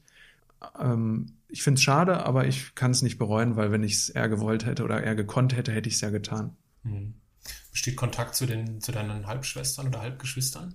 Ja, mit der Halbschwester gab es dann ja so einen losen Kontakt. Man hat sich natürlich im Rahmen der Beerdigungsvorbereitung und so weiter, man musste ja das alles, wir waren ja die Erben. Ja, meine Mutter war nicht mehr mit ihm verheiratet. Das heißt, wir als leibliche Kinder waren die Erben, äh, mussten uns von Gesetzes wegen um die Beisetzung kümmern. Und insofern sind wir dann zusammengekommen. Der Kontakt ist dann eigentlich wieder eingeschlafen, kann man sagen. Ähm, ich habe aber mit den Geschwistern meines Vaters wieder Kontakt gehabt, dann auch. Es gibt einen Onkel, mit dem ich in, inzwischen wieder ganz schön Kontakt habe. Ähm, wir hören uns ab und zu, sehen uns ab und zu. Und da konnte ich dann sozusagen in der Form dann Dinge über die Familie meines Vaters und auch über meinen Vater erfahren, die ich sonst meinen Vater wahrscheinlich gefragt hätte. Das stelle ich mir schwierig vor, dann auch noch verpflichtet zu sein, ja. diese äh, Bestattung durchzuführen. Ich könnte mir auch vorstellen, dass das nicht, oder würde ich dich fragen, war das förderlich bei der ganzen Thematik oder war das eher destruktiv und schwierig, dann auch noch mit den Halbgeschwistern, die plötzlich kennenzulernen? Es war schwierig, ja, weil da ist ja einerseits der Aspekt, da ist jemand, der hat mich in die Welt gesetzt, der hat aber von heute auf morgen mich verlassen, die Familie verlassen, kein Interesse mehr gezeigt, hat nie Unterhalt bezahlt, hat also in keiner Form, ist in keiner Form seinen eigentlich Pflichten des eines Vaters nachgekommen. Andererseits muss ich jetzt als, als der Sohn mich darum kümmern, dass der bestattet wird, muss für die Kosten aufkommen, muss für die Wohnungsauflösung aufkommen und all diese Dinge. Das war schon schwierig. Das macht auch wütend, oder nicht? Mich hat's mehr traurig gemacht. Ja. Schließen wir das Thema ab. Schweres Thema. Ich danke dir für deine offenen Worte. Gerne. Und äh, hätte nicht gedacht, dass wir erst zu diesem Zeitpunkt auf das vermeintlich äh, eigentliche Thema zu sprechen kommen. Den Handtaschendoktor. du hast auf deiner Webseite Nein, ich habe es in einem Zeitartikel gefunden. Die Zeit hat dich interviewt und äh, dort hast du gesagt, Zitat, eine kreative Ader habe ich schon immer gehabt. Dass ich die zum Leben brauche, habe ich aber erst im Praxisalltag realisiert. Was meinst du denn damit konkret? Ist die Medizin nicht kreativ? Mm, die könnte kreativ sein. Ähm, es ist aber nicht so richtig gewünscht, dass ich kreativ bin. Das heißt, ich habe inzwischen eine extreme Dokumentationspflicht ich habe Leitlinien, die mir helfen sollen, mich sozusagen immer im optimalen, äh, ja, auf optimale Weise zu verhalten in der Therapie, äh, auch bei der Diagnosefindung und so weiter. Das heißt, es gibt ganz, ganz viele Vorgaben, an die ich mich halten sollte. Und wenn ich, ich sag mal, Freestyle-Arzt bin, dann muss ich sozusagen damit rechnen, dass ich früher oder später, ja, ja, mit einem Fuß im Gefängnis stehe, weil da könnte ja ein Rechtsanwalt klagen und sagen, ja, warum haben Sie denn dies nicht gemacht oder warum haben Sie denn das nicht gemacht? Das steht auch in der Leitlinie. Äh, und wenn ich dann sage, ja, ich habe das gemacht, weil ich aus einer gewissen Erfahrung heraus oder aus einem gewissen Gefühl, äh, Gefühl heraus äh, entschieden habe, dass das nicht das Thema ist, dass es, dass es in eine andere Richtung geht. Und dann würde der Richter mit Sicherheit sagen, ja, was heißt hier Gefühl? Was heißt die Erfahrung? Es gibt doch Leitlinien. Ja, das heißt, ich musste einsehen, dass ich mich entweder so wie die meisten Kollegen möglichst nah an diesen Empfehlungen halte oder dass ich halt riskiere, dass man oder dass ich angreifbar werde. Mhm. Und das ist etwas, was die Kreativität eines Arztes doch einschränkt, würde ich sagen. Und ich, ich bin eigentlich der Überzeugung, dass ein guter Arzt letztendlich der ist, der auf seine Intuition vertraut. Ja, wir brauchen nicht darüber reden. Es, das Fachwissen ist wichtig, die Erfahrung ist wichtig. Es ist wichtig, die Dinge zu kennen. Es ist wichtig, das zu wissen, die Leitlinien zu kennen. Keine Frage. Aber letztendlich ist der der gute Arzt, der ein gutes Gespür hat für den Patienten, der vor ihm sitzt, der ein Gespür hat dafür, was braucht der Patient, was ist das Thema ähm, und wo verlasse ich vielleicht auch, auch mal die üblichen Pfade und ähm, vertraue auf mein Gefühl. Das ist aber nicht gewünscht. Und wie ist es dann zu Handtaschen gekommen? Das ist eigentlich, ja, das war so ein Selbstläufer. Das ist, ich würde mal sagen, es ist ein Zufall. Äh, es hätte vielleicht auch was ganz anderes werden können. Dass es jetzt Handtaschen sind, ist, ich würde schon sagen, das ist ja vielleicht einfach passiert. Ähm, und zwar war das so, dass meine damalige Freundin, äh, die ist Italienerin, und äh, die erzählte irgendwann, dass man in Italien, wenn man einkaufen geht, grundsätzlich Plastiktüten bekommt an der Kasse. Ja, es wird immer alles in Plastiktüten gepackt. Ähm, so Jutebeutel oder so, wie wir es hier kennen, man nimmt was mit zum Einkaufen, wo man dann die Sachen reintut, ist, ist völlig unbekannt oder war es zumindest zu dem Zeitpunkt. Ähm, und dann ging mir das nicht mehr aus dem Kopf und ich habe überlegt, wie könnte man denn für das designverrückte Volk Italien, ähm, wie könnte man denn da sowas auf den Markt bringen, dass die da auch Spaß dran haben, mal so anzufangen, ihren Beutel mitzunehmen zum Einkaufen, weil ich, weil mich das stört, dieses Plastik überall. Und dann habe ich so ein bisschen überlegt, hatte ein paar Ideen und landete aber immer wieder gedanklich bei richtigen Handtaschen und fand das irgendwie spannender, äh, als Jutebeutel zu designen, äh, eine richtige Handtasche zu designen. Und da habe ich mal so ein paar Skizzen gemacht, paar Entwürfe gemacht und diese Freundin, die war sehr modeaffin, äh, war auch sehr Handtaschenbegeistert, hatte den ganzen Schrank voll. Tja, dann habe ich, hab ich mal gefragt, wie findest du das? Wie wären das? Würdest du sowas tragen? Und naja, dann irgendwie, das war so, ein, so eine, eigentlich so eine Spinnerei. Und dann dachte ich mir, warum eigentlich nicht? Hat Spaß gemacht. Und dann habe ich ähm, nach einer Designerin gesucht, die, die ich auch gefunden habe, mit der ich mich lustigerweise hier in Düsseldorf am Museum äh, zum ersten Mal getroffen habe in einem Café. Ähm, und dann haben, waren, wurden wir uns einig und dann hat sie den Auftrag bekommen, das erste Modell, Modell umzusetzen. Äh, und dann plötzlich hörte ich nichts mehr und meine E-Mails wurden nicht mehr beantwortet. Das war ein bisschen frustrierend. Irgendwann kam dann eine Nachricht, äh, ja, sorry, habe mich nicht mehr gemeldet, ich habe meinen Traumjob bei Esprit gefunden, äh, ich bin raus. So, okay, dann stand ich da. ja, und was macht man dann? Dann könnte man entweder den nächsten Designer suchen oder man macht es halt selbst. Naja, und dann habe ich es tatsächlich selbst gemacht, ähm, habe mir dann aber jemanden gesucht, der spezialisiert ist darauf, Schnittmuster zu erstellen. Das heißt, ich liefere eine Idee und der setzt die Idee um. Ja, Millimeterpapier und äh, wird alles beschriftet, Millimeterangaben und äh, die Winkel der, der, der einzelnen Elemente und so weiter. Alles wird sehr exakt dann als Schnittmuster sozusagen entworfen und erstellt, damit die Firma oder die Manufaktur, die das Objekt herstellen soll, sozusagen nur noch äh, das umsetzen muss, ohne große Fragen. Ja, da ist dann alles Materialangaben und so weiter, ist alles drauf. So, dann hatte ich mit dem Kontakt, wir haben telefoniert, wir haben uns geschrieben, äh, klang erstmal ganz gut alles. Ja, und dann stellte sich heraus, das würde sich endlos in die Länge ziehen. Ähm, das ging mir alles zu langsam. Und da habe ich mir gedacht, ja gut, wenn ich jetzt schon das Design habe, das Schnittmuster kriege ich jetzt auch noch hin.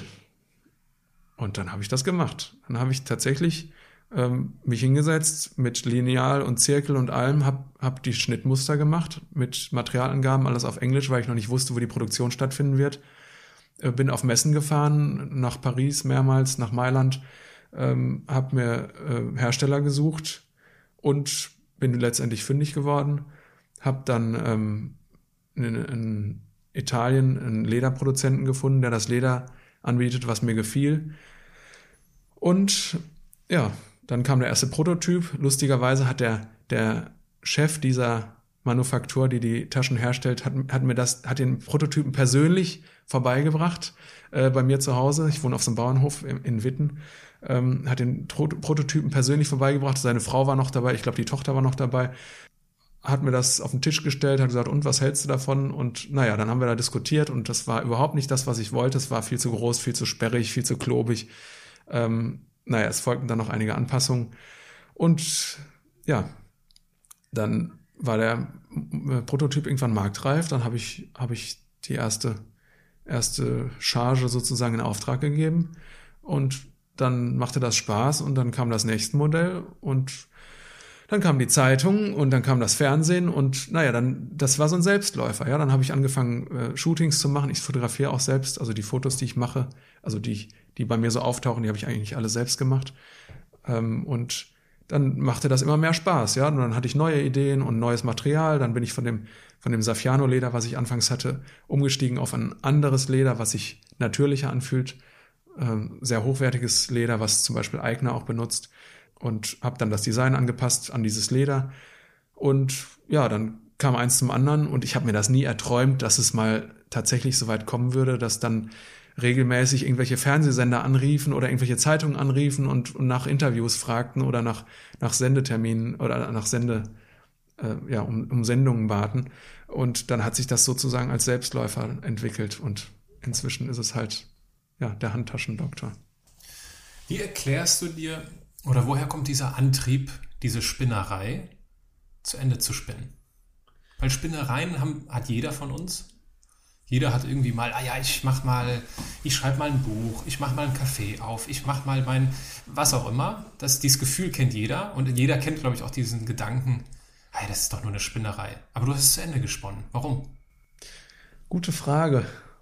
Also ich denke, ich bringe ein gewisses Durchhaltevermögen mit, eine gewisse Selbstdisziplin definitiv auch, weil ohne dem hätte ich das Medizinstudium definitiv nicht geschafft und schon gar nicht in so einer kurzen Zeit. Das ist mit Sicherheit ein Aspekt, der wichtig ist. Aber ja, ich, ich habe da, ich hab das immer äh, so aus dem spielerischen Aspekt heraus auch betrachtet. Das hatte nie so einen existenziellen Charakter. Ich musste nicht davon leben. Ich hatte meinen Beruf, ich hatte mein Einkommen, äh, was dann natürlich erstmal überwiegend in dieses Hobby erstmal geflossen ist. Ähm, aber ich war nie abhängig davon. Es war nie ein, es muss klappen, es, das, das ist jetzt sozusagen um Biegen und Brechen, äh, äh, ja, es, es muss jetzt irgendwie hinhauen. Es war immer, es darf sein. Und wenn nicht, dann halt nicht. Dann habe ich halt eine neue Erfahrung. Und ähm, ich denke, das hat dem Ganzen so eine, so eine gewisse, ja, so, so was Spielerisches verliehen und auch eine gewisse Entspannung ja, wenn heute nicht, dann lasse ich es halt. Wenn ich keine Lust habe, dann lasse ich es. Setze mich halt nächstes Wochenende hin. Und wenn dann nicht, dann vielleicht übernächstes Wochenende. Ähm, war dann letztendlich so, dass ich fast täglich daran gearbeitet habe, weil es Spaß gemacht hat. Das heißt, Feierabend und Wochenende war letztendlich dann oft einfach Arbeit an der Firma, an dem Label. Ähm, aber es musste nicht sein, es durfte sein. Und ich denke, das war ein ganz wesentlicher Aspekt, ähm, dass es sowas Zwangloses hatte. Wie hart bist du mit dir selbst, wenn du deine Taschen zeigst, deine, dein neuestes Design, deinen neuesten Entwurf oder deine Fotos? Ich bin sehr hart mit mir. Also, dass, dass die Taschen so waren, dass ich wirklich uneingeschränkt sagen konnte, so soll es sein, genauso will ich es haben, jetzt kann ich das mit gutem Gewissen verkaufen. Ja, das hat ja, vier Jahre gedauert. Die waren inzwischen auf dem Markt, die Leute waren ganz begeistert, die rissen sich danach, manche Modelle waren ruckzuck ausverkauft.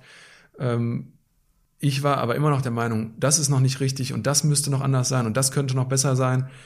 Ähm, ja, da bin ich sehr streng mit mir. Ich bin auch tatsächlich perfektionistisch und sehr detailverliebt ähm, und habe dann wirklich auf den Messen nach Dingen gesucht, äh, bis ich sie gefunden habe. Und wenn es die nicht gab, dann habe ich dann auch teilweise dafür gesorgt, dass sie angefertigt wurden. Zum Beispiel, es gibt am Reißverschluss, gibt es dieses, diesen Zipper, dieses, dieses Ding zum Auf- und Zumachen. Ja, da wollte ich unbedingt mein Logo eingraviert haben. Inzwischen ist das Logo eingraviert in diesen, in diesen Zipper. Ähm, und ja, das sind so Sachen, die mir dann, das muss dann einfach sein, weil ich mir das in den Kopf gesetzt habe. Und das muss dann aber auch so sein, wie ich es haben will. Und da sind dann auch teilweise die, die Produzenten dann auch schon ein bisschen genervt oder verzweifelt irgendwann, weil die sagen, ach Mann, sie sind aber ein schwieriger Kunde und jetzt ist es doch schon ganz gut so. Ja, ich weiß, aber es geht besser. Ja, und es muss dann auch so sein, dass es wirklich gut ist. Äh, und ich habe ich hab leider ein anderes Projekt, äh, wo es, wo ich das auch erleben musste, dass ich ähm, den, den Standard, den ich für mich ja, den ich für mich habe, äh, dass ich den nicht erreichen konnte. Und deswegen ist es auch noch nicht auf dem Markt. Ähm, und zwar hatte ich dann irgendwann ähm, die Idee, dass man ja, wenn man in ein Restaurant geht oder in eine Bar oder so, äh, vielleicht die Tasche nicht immer unbedingt auf den Stuhl oder auf den Boden stellen muss, sondern dass man die vielleicht an den Tisch hängen könnte oder an die Bar, an den, an den Tresen. Äh, und die, die Handtaschenhalter, die es gibt, die fand ich jetzt nicht so überzeugend. Ja, das sind so Dinger, die klappt man aus, die legt man in seine Handtasche rein und da muss man die erstmal finden und rauskramen, wenn man sie braucht. Und dann hatte ich die Idee, dass man einen Karabinerhaken entwickelt, der gleichzeitig ein vollwertiger Karabinerhaken ist, den kann ich sozusagen an die Tasche dranhängen, da kann ich einen Schlüssel dranhängen oder einen Schlüsselbund.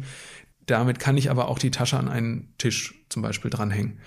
Ähm, das habe ich dann entwickelt, habe das auch patentiert, äh, auch lustigerweise wieder ohne Patentanwalt, weil ich dann auch Spaß hatte. Da habe ich gedacht, ja, wenn schon, denn schon. Patentschrift setze ich selbst auf, habe ich alles, habe ich dann irgendwann einer Patentanwältin mal vorgelegt, weil ich dachte, bevor ich es einreiche, soll die mal drüber gucken. Dann sagte sie, wer hat das denn geschrieben? Ich sage, ja, das habe ich geschrieben. Hat sie, nee, das glaube ich Ihnen nicht. Sag, was machen Sie beruflich? Ich sage, ja, ich bin Arzt. Nee, nee, nee, das kann nicht sein. Woher können Sie das denn? Äh, naja, ich habe einfach mal Patentschriften gelesen und habe geguckt, wie man das so macht. Und dann habe ich es einfach mal ausprobiert. Aber ich weiß ja nicht, ob es richtig ist. Deswegen lege ich es Ihnen ja vor. Dann sagte sie, ja, ja, so ein paar Sachen könnte man noch verbessern, aber ja, ich mache Ihnen die Patentansprüche, weil da habe ich direkt gesagt, dass das ist mir zu heikel, die Patentansprüche zu formulieren. Äh, deswegen hatte ich mich dann auch noch an sie gewandt, habe sagt so, ja, das schreibe ich Ihnen, aber das alles andere können wir lassen. Und dann meinte sie, wie lange saßen Sie denn dran? äh, habe ich, hab ich gesagt, ja, also mit, mit den Skizzen waren das schon so sechs Stunden. dann guckte die mich völlig sprachlos an und sagte, nee, das ist nicht Ihr Ernst. Naja, und das ist halt so, das ist halt einfach so, dass ich mich in Dinge hineinarbeite, dann auch wirklich alles um mich herum vergesse, dann bin ich in so einem Flow drin und dann habe ich aber auch einen gewissen Ehrgeiz, das selbst hinzukriegen. Und ja, so war es halt eben auch mit diesem Karabinerhaken. Das heißt, ich habe den dann patentiert, ähm, habe auch wieder äh, auf Messen nach Herstellern gesucht, habe letztendlich auch einen gefunden. Äh, das lief dann aber nicht mit dem. Dann habe ich einen anderen gefunden äh, hier im, im Rheinland. Ähm, der hat dann aber im, im Ausland produzieren lassen. Das war dann immer wieder falsch und dann haben die die Dinge, die ich äh, ja, die ich beanstandet habe, nicht umgesetzt und dann zog sich das ewig hin. Äh, letztend, letztendlich habe ich dann äh, Prototypen gehabt, die sind okay, die funktionieren, aber die sind nicht so, wie ich sie haben will. Und inzwischen ist das Produkt wirklich marktreif, funktioniert alles, aber jetzt habe ich inzwischen meinen Anspruch schon wieder erhöht. Inzwischen soll es nicht mehr Aluminium sein, wie damals, weil ich inzwischen erfahren habe, dass Aluminium halt, was die Produktion angeht, eine riesen Umweltsauerei ist, ähm, extrem energieaufwendig. Ähm, soll es inzwischen ein anderes Material werden. Inzwischen habe ich also ein Material gefunden, was äh, in, der, in der Papierindustrie als Abfallprodukt herstellt, im Prinzip ähm, ein Kunststoffersatz aus Holz. Ja, jetzt soll es also das sein. Das heißt, jetzt arbeite ich daran, dass die Gussformen umgeändert werden, dass aus dem Aluminiumprodukt ein aus sozusagen Recycling Holzkunststoff sozusagen ein neues Produkt wird. Das heißt, da arbeite ich jetzt auch wieder mit, mit diesem gewissen Ehrgeiz und diesem Perfektionismus daran, auch das wieder umzusetzen. Ganz zum Leid dieser Hersteller. Bist du, bist du ein gelassener Mensch? Mm, ich kann in gewissen Dingen sehr gelassen sein. Stichwort zum Beispiel, die Uni demonstriert und äh, die Uni äh, meint, sie wäre bald pleite. Ähm, da kann ich total entspannt sein. Oder wenn um mich herum irgendwie alle krank sind und, und Angst haben, vor die Tür zu gehen oder in, in manchen Dingen bin ich extrem entspannt, in anderen Dingen wünschte ich mir gelassener zu sein. Zum Beispiel, wenn es darum geht, wenn ich etwas entwickle, wo mir die Geduld dann auch manchmal fehlt, wo ich es am liebsten äh, gestern hätte und nicht erst in zwei Wochen äh, und immer wieder feststelle, dass ich einfach viel schneller arbeite als viele andere Leute. Und das, das kostet mich Geduld, aber ich übe mich darin. Wie findest du denn in, in deinem Perfektionismus Gelassenheit? Ja, das ist, das ist eine echte Herausforderung.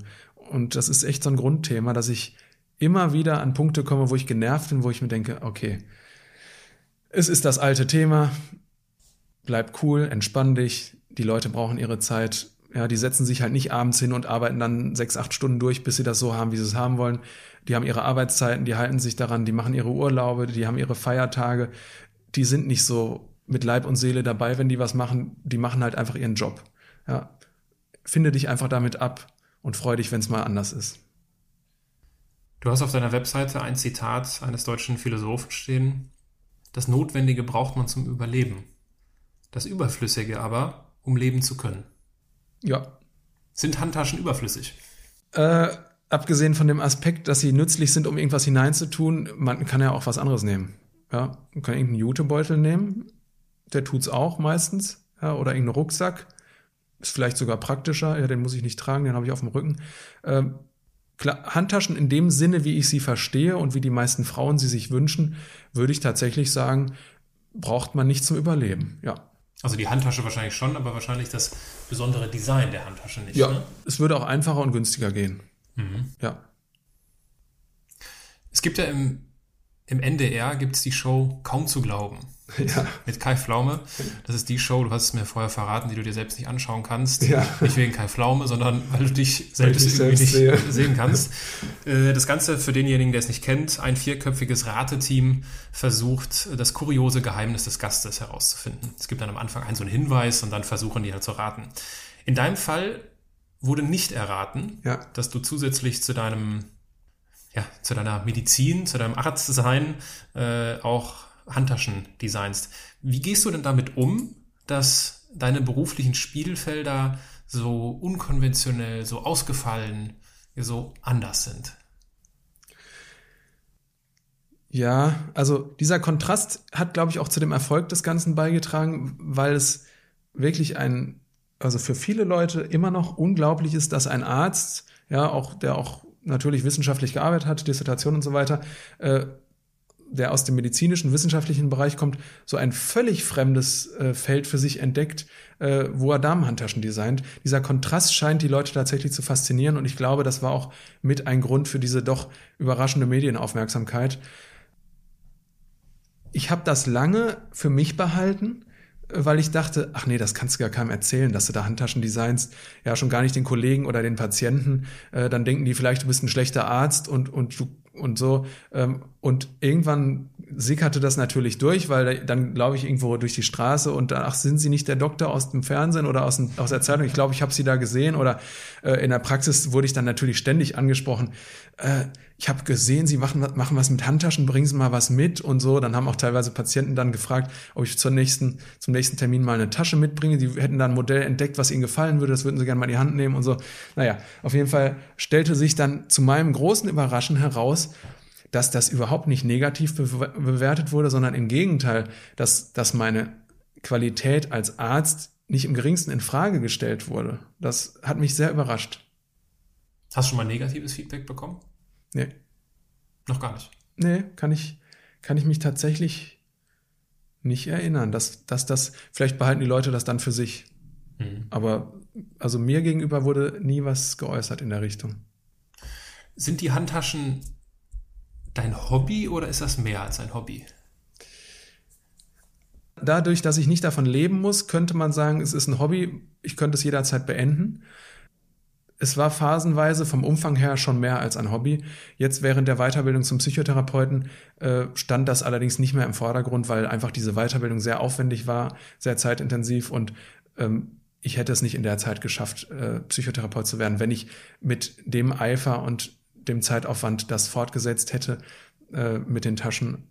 Aber es, es hatte teilweise schon mehr als Hobby-Charakter, ja.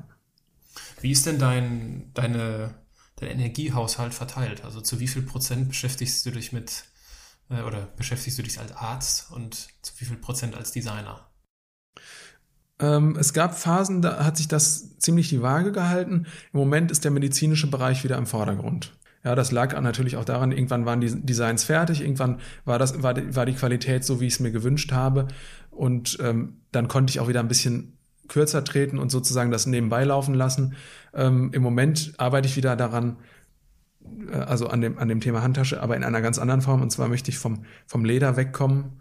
Äh, als Vegetarier äh, fand ich das auch, so wie das mit der Tiermedizin irgendwann war, fand ich das auch unpassend, ähm, Leder zu benutzen, als ich feststellen musste, dass das Leder tatsächlich nicht ausschließlich Abfallprodukt der Fleischindustrie ist, sondern auch teilweise gezielt eine Lederindustrie existiert, habe ich irgendwann für mich entschieden, dass ich das eigentlich nicht weiter unterstützen möchte und bin gerade auf der Suche nach veganen Materialien, nicht zuletzt deshalb, weil ich oft Anfragen hatte von Veganern, die gesagt haben, ich würde gerne eine Tasche von dir kaufen, aber kein Leder. Hast du nicht was anderes?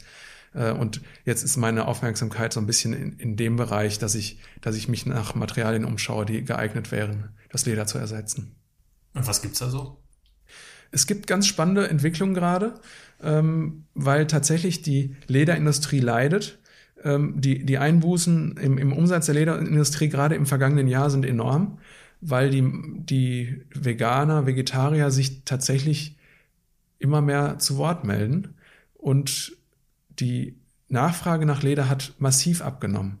Und deshalb gibt es im Moment einen deutlich wachsenden Markt an Alternativprodukten.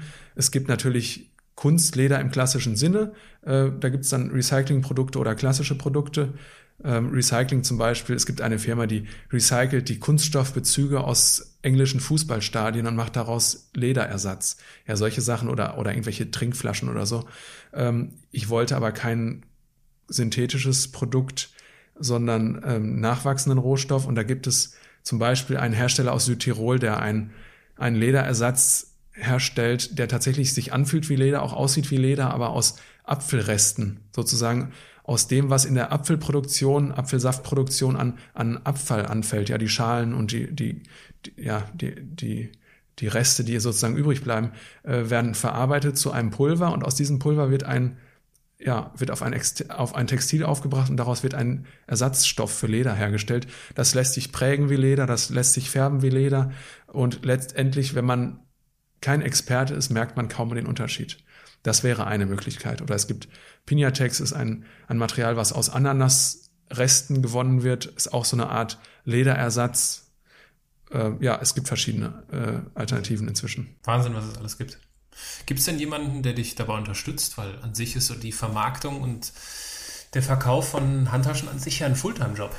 Ich mache eigentlich alles selbst, außer der Herstellung der Taschen selbst. Ich hatte auch schon mal Hilfe, wenn ich nach so einer Fernsehsendung plötzlich da 50 Bestellungen hatte.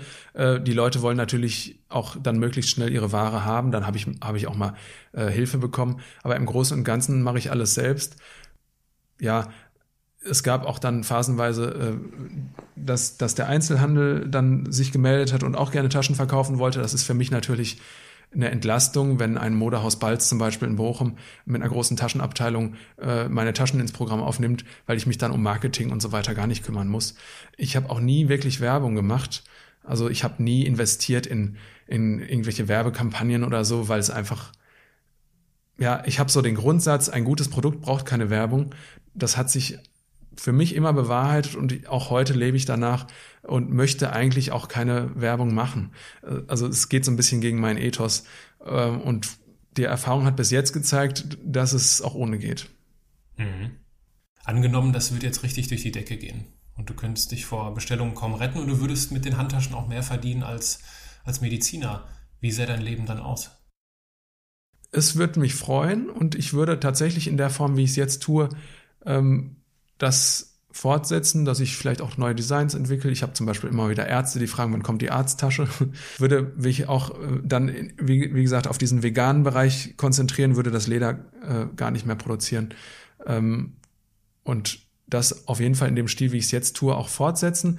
Würde aber die Medizin nicht komplett aufgeben, aber in einer anderen Art und Weise betreiben. Das heißt, ich würde zum Beispiel habe ich mal, als diese Flüchtlingswelle war, habe ich ehrenamtlich äh, in Aufnahme in einem Aufnahmelager als Arzt gearbeitet nach Feierabend und, und Aufnahmeuntersuchungen bei Flüchtlingen gemacht. Das hat mir richtig Spaß gemacht, weil ich als Mensch, ich als Arzt mit, meinen, mit meinem Wissen, mit meinem Können war gefragt Und es ging nicht darum, Geld zu verdienen. Es, es war kein, ich mache das jetzt, weil ich muss, sondern ich mache das, weil ich das möchte, weil ich Spaß dran habe. Und das war ein ganz anderes Arbeitsgefühl. Ja, diese, diese Momente, die ich da hatte ähm, und mit Dolmetscher dann, weil natürlich die sprachen Arabisch, ich spreche kaum Arabisch, ähm, die, die, die, diese Situation, die haben, sie, die haben sich einfach bei mir eingeprägt und das hat richtig Spaß gemacht. Und ich würde tatsächlich weiterhin als Arzt oder als Psychotherapeut arbeiten, aber in, ich denke, in geringerem Umfang und ich würde es dann tun, weil ich Spaß dran habe. Vielleicht wäre es sogar eine, irgendeine Form einer ehrenamtlichen Tätigkeit, wo ich auf das Geld gar nicht angewiesen wäre. Das klingt so ein bisschen nach so einem Lebensmotto, ne? Ich mache das, was ich möchte und nicht das, was ich muss. Ja. Ja, ich bin so ein, ich denke schon, das kann man schon sagen, ein sehr freiheitsliebender Mensch. Und Dinge, die ich muss, die mache ich sehr ungern. Mhm. Das war immer schon so. Ähm, und ja, das ist schon, ja, das kann man schon so sagen, ja. Aber hast du nicht manchmal das Gefühl, dass das so, wenn du so auf deine zwei beruflichen Spielfelder schaust, dass das nicht so richtig Fisch und auch nicht Fleisch ist, weil du kannst ja nicht in beiden Welten Vollgas geben. Also, was den medizinischen Bereich angeht, muss ich sagen, das ist schon Vollgas. Also, das, was heißt Vollgas? Nicht in dem Sinne, dass ich von morgens bis abends äh, in der Praxis bin. In dem Sinne nicht. Aber was die Qualität und die Inhalte angeht, da fehlt nichts. Ja, das ist, also ich bin vollständiger Arzt mit allen Facetten, was alles, was dazugehört. Der Patient, der bekommt das, was er auch woanders bekommt. Ja, da fehlt nichts. Äh, da ist nichts auf der Strecke geblieben in der Weiterbildung oder so. Also das kann ich definitiv sagen. Aber wenn jemand einen Hausarzt erwartet, der zehn Stunden am Tag oder auch zwölf Stunden am Tag in der Praxis ist, in dem Sinne ist es nicht Vollgas, das stimmt. Aber gleichzeitig ist ja jede Stunde, die du mit der Medizin dich beschäftigst, eine Stunde weniger, die du für die Handtaschen investiert hast. Also hast ja. du manchmal das Gefühl, ja. so, ah, was muss ich jetzt machen? Was, du musst ja manchmal bestimmt die Frage stellen, was ist mir wichtiger? Es geht um Prioritäten, richtig, ja. Wie triffst du die ja. Entscheidung? Also oft ist es dann tatsächlich so gewesen, dass, dass der Freizeit- oder der Privatbereich letztendlich dann gelitten hat, weil es war entweder Arbeit im Sinne von Medizin oder Arbeit im Sinne von Handtaschen. Ja, so private Dinge wie Urlaube, ähm, Freizeitbeschäftigung, das war das, was dann am meisten ähm, ja, gelitten hat, würde ich nicht mal sagen. Ich will mich nicht beschweren, aber ähm, da, das kam dann eher kürzer. Mhm. Aber du hast recht, ich könnte nicht äh, voll, ja, voll in beiden Bereichen ewig so weitermachen. Das geht nicht. Okay. Weil das finde ich, das ist das, was mich interessiert. Ob du überhaupt, also ob du diese, dieses Duett brauchst oder, also worum geht's? Geht es um diese, um, geht's um dieses Duett oder geht es darum, ja, Erfüllung im, in einem generischeren Sinne zu finden. Deswegen hatte ich danach gefragt, wie dein Leben aussieht, wenn du nur das eine machst. Also, also da kann ich dir direkt sagen, es, es reicht nicht nur Arzt oder Therapeut zu sein. Das definitiv. Okay. Wenn es jetzt nicht die Taschen wären, wäre es was anderes. Also im, im Sinne von beides gleichzeitig ginge nicht dauerhaft, meine ich jetzt im Sinne von beides geht total durch die Decke. Also die Taschen gehen jetzt ja. total durch die Decke. Äh, und ich, ich könnte nicht anders, als mich von morgens bis abends damit zu beschäftigen. Das, das könnte ich nicht parallel machen definitiv. Aber ich brauche etwas zusätzlich zu meinem Arztberuf oder zu meinem Therapeutenberuf. Das wäre mir zu wenig. Also du brauchst den Kontrast. Ja. Also das war damals tatsächlich so, als es mit den Taschen anfing. Es war ja nicht nur der Aspekt, ja, ich möchte mal Jutebeutel nach Italien äh, import, äh, ja, exportieren. Äh, letztendlich war es auch der Moment, ich stehe kurz vor der Facharztprüfung. Ich kann jetzt eigentlich so, was ich können muss als Hausarzt. Die Kollegen sind zufrieden, die Patienten sind zufrieden, ich habe meinen Patientenstamm, alle sind glücklich. Und da war so der, so, gab es so einen Moment, wo ich dachte, nee, das kann es doch jetzt nicht gewesen sein. Ja, ich mache doch jetzt nicht bis zur Rente das, was ich jetzt mache. Das kann es nicht gewesen sein. Äh, und das, das war der Moment, wo das mit den Taschen dann entstand. Mhm. Und ich habe auch jetzt, als ich die Weiterbildung zum Psychotherapeuten dann hinter mir hatte, ähm, wieder diesen Moment gehabt, wo ich mir gedacht habe, okay, läuft gut, Patienten sind zufrieden, Therape Therapien laufen. Das kann es jetzt nicht gewesen sein. Ja, Handtaschen laufen auch. Ja, könnte ich jetzt so laufen lassen. Das kann es nicht gewesen sein. Und jetzt habe ich tatsächlich wieder ein anderes Projekt, was gerade quasi in der, in der Endphase ist. Das ist eigentlich fast fertig. Ich habe ein Buch geschrieben über Hochsensibilität, also wieder ein ganz neues Feld. Ähm, und auch das war nicht äh, unbedingt, weil ich mich gelangweilt habe, aber schon aus dem Aspekt heraus, das kann es nicht gewesen sein. Ja, ich brauche die Herausforderung. Also Medizin läuft, Hausarzt klappt, Diabetologie klappt, Psychotherapie klappt, Taschen klappen, es klappt alles, ist alles okay. Ja, aber das kann es nicht gewesen sein. Da, da, da muss jetzt noch was anderes sein. Und dann war das jetzt dieses, ich schreibe ein Buch. Woher kommt diese, das ist ja eine gewisse Form von Rastlosigkeit. Ja, stimmt. Woher kommt das? Und wie münzt du es oder wie kanalisierst du in etwas Positives? Mhm. Weil daran kann man auch verzweifeln. Ja, stimmt. Also Rastlosigkeit, ich, ich habe es sehr lange, und ich habe ja schon kurz erwähnt, ich bin, kann sehr hart mit mir sein. Ich habe es sehr lange als etwas Unstetes oder als etwas sich nicht festlegen wollen bewertet oder auch abgewertet und bin sehr lange ähm, mit einem etwas negativen Gefühl rumgelaufen. Immer mit so mit diesem Beigeschmack, du bist einfach nur zu feige, dich einfach mal festzulegen, jetzt einfach nur Hausarzt zu sein, eine Praxis aufzumachen wie deine Kollegen und einfach mal bis zur Rente irgendwas durchzuziehen. Du bist einfach nur zu feige. Ja, oder, oder dich zu entscheiden, nur noch Handtaschen zu machen und, und äh, zu sagen, das ist es jetzt. Ja. Und dann habe ich auch wirklich so innerlich manchmal den, den, den, den Dialog gehabt, so, ja, was ist denn jetzt? Willst du dich nicht endlich mal festlegen? Willst du nicht irgendwann mal äh, sozusagen den Mut haben, dich zu entscheiden, was es jetzt sein soll? Andere schaffen das doch auch. Äh, und dann hatte ich ein ganz erhellendes Erlebnis, das ist gar nicht lange her, da war ich mit meinen Hunden, ich habe zwei Hunde, äh, war ich im Wald spazieren und dann traf ich eine ehemalige Nachbarin, die ich, weiß nicht, 20 Jahre nicht gesehen habe. Und dann habe ich so gefragt, ja, wie geht's dir? Und ja, alles gut, wie immer. Und ich bin ja immer noch Lehrerin an einer Förderschule. Und ich sage, ja, wie lange machst du das jetzt schon? Ja, so seit 25 Jahren und und ich bin da total glücklich und ich will auch ich will auch nie was anderes machen und dann war da wieder dieser Moment. Ja, dann sagte sie, was machst du denn jetzt? Ich sag, ja, ich bin, ich bin, ich bin offiziell Arzt, aber ich mache noch andere Sachen. Wo soll ich anfangen? Genau. Und dann, und dann, das, dann, dann habe ich gefragt, kennst du so ein Gefühl gar nicht, so, äh, dass dir das nicht reicht, was du machst? Dann sagt sie, nee, ich bin total zufrieden. Ich würde nichts anderes machen. Ich würde genau das Gleiche wieder machen. Und dann war ich ein paar Tage total unruhig innerlich, weil mir dieses Gespräch so lange hinter, ja, so, so lange nachging. Und dann gab es so einen Moment, ich glaube, das war in der Praxis, wo ich gemerkt habe, eigentlich bin ich der Einzige, der darunter leidet, äh, weil eigentlich profitieren alle nur davon. Ja, Beispiel Psychotherapie. Ich habe ganz oft die Situation, dass ein Patient ein medizinisches Problem hat, was ein Kollege nicht lösen konnte. Ja, so wie der Hund, wo der Tierarzt nicht helfen konnte. Jetzt sitzt er nur mal gerade bei mir und will eigentlich was zu seiner Depression dazu lernen oder zu seiner Beziehung, die nicht läuft, äh, was bearbeiten. Jetzt hat er aber dummerweise gerade ein medizinisches Problem, ja.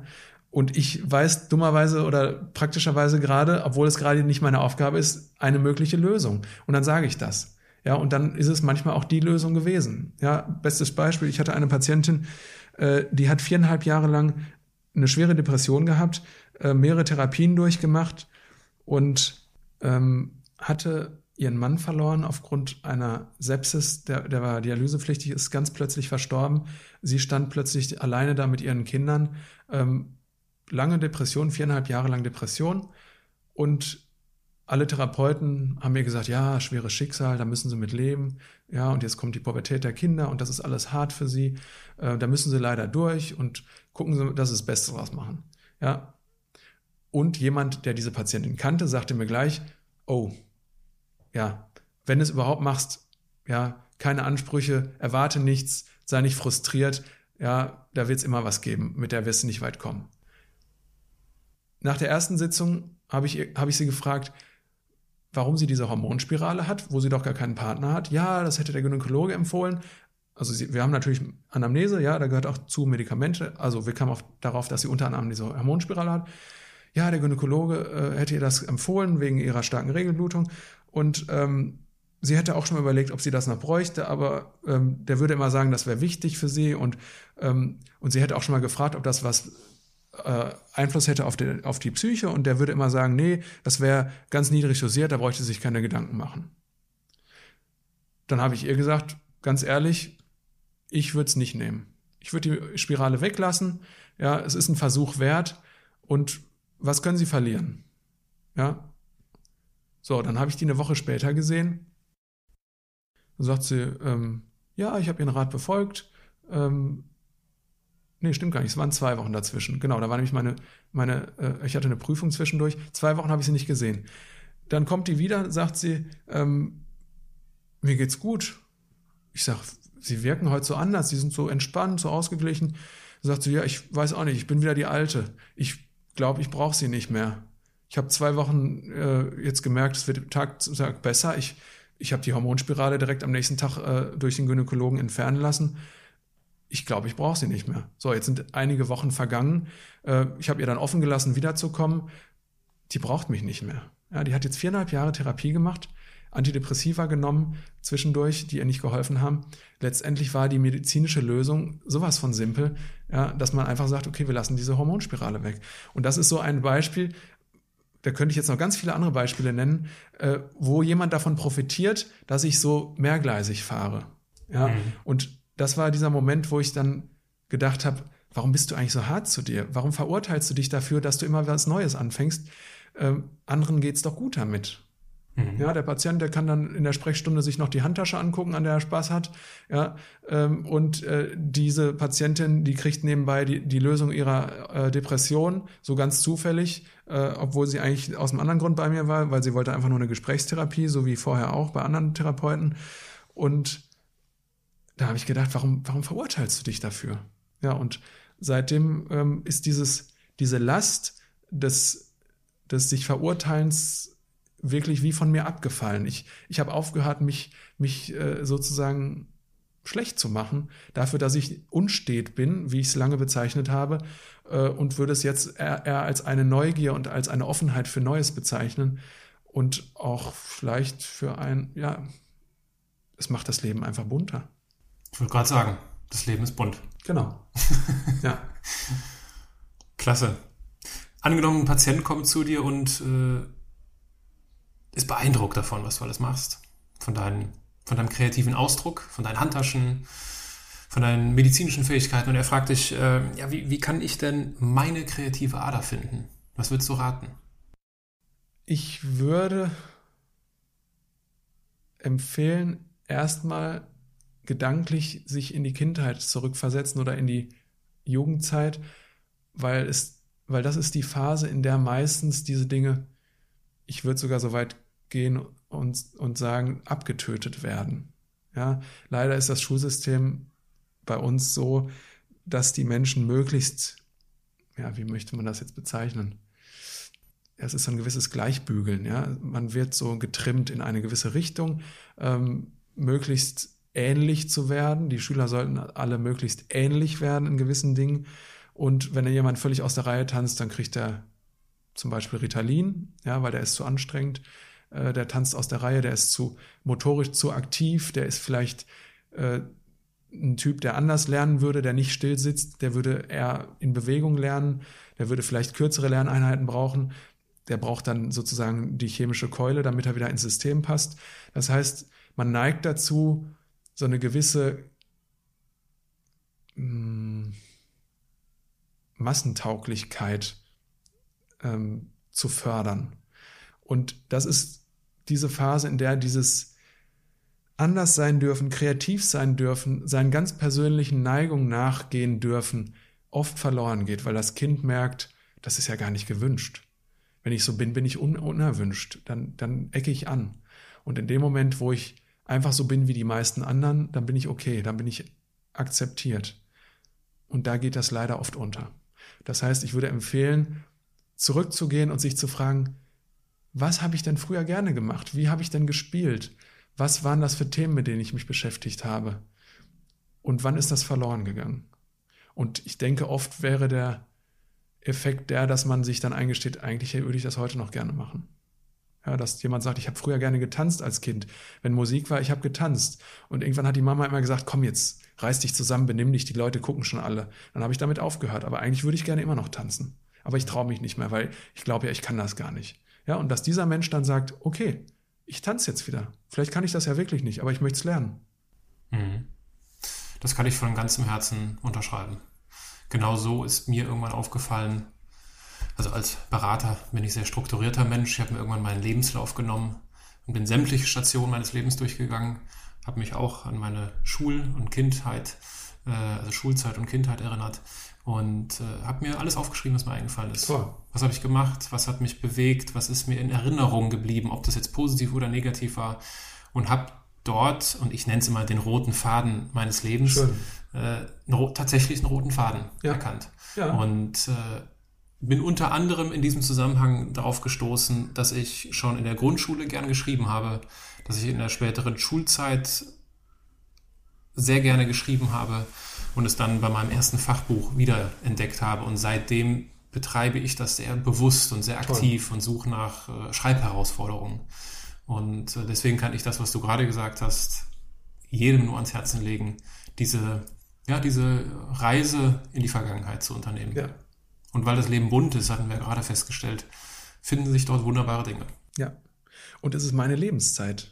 Ja. ja. Äh, wenn ich, wenn ich der Massenempfehlung folge und ja, jetzt habe ich schon Medizin studiert, dann muss ich das jetzt auch machen, war ja teuer genug und aufwendig genug das Studium, dann muss ich das jetzt halt bis zur Rente durchziehen. Aber es ist meine Lebenszeit. Und es ist meine Entscheidung, ob ich von morgens bis abends in der Praxis stehe oder ob ich aus meiner Lebenszeit was anderes mache. Und ich finde, diese Frage sollte sich jeder irgendwann stellen. Ist das, was ich gerade tue, das, womit ich meine Lebenszeit rumbringen möchte?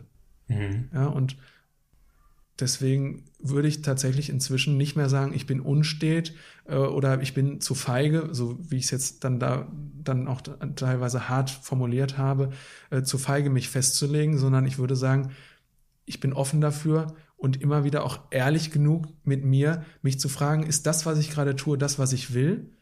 Und erfüllt mich das, was ich gerade tue? Mhm. Und sonst endet es letztendlich in Krankheit. Bin ich fest von überzeugt. Jemand, der lange das tut, was er eigentlich gar nicht will und sich zu Dingen zwingt, der kann eigentlich nur krank werden. Hm.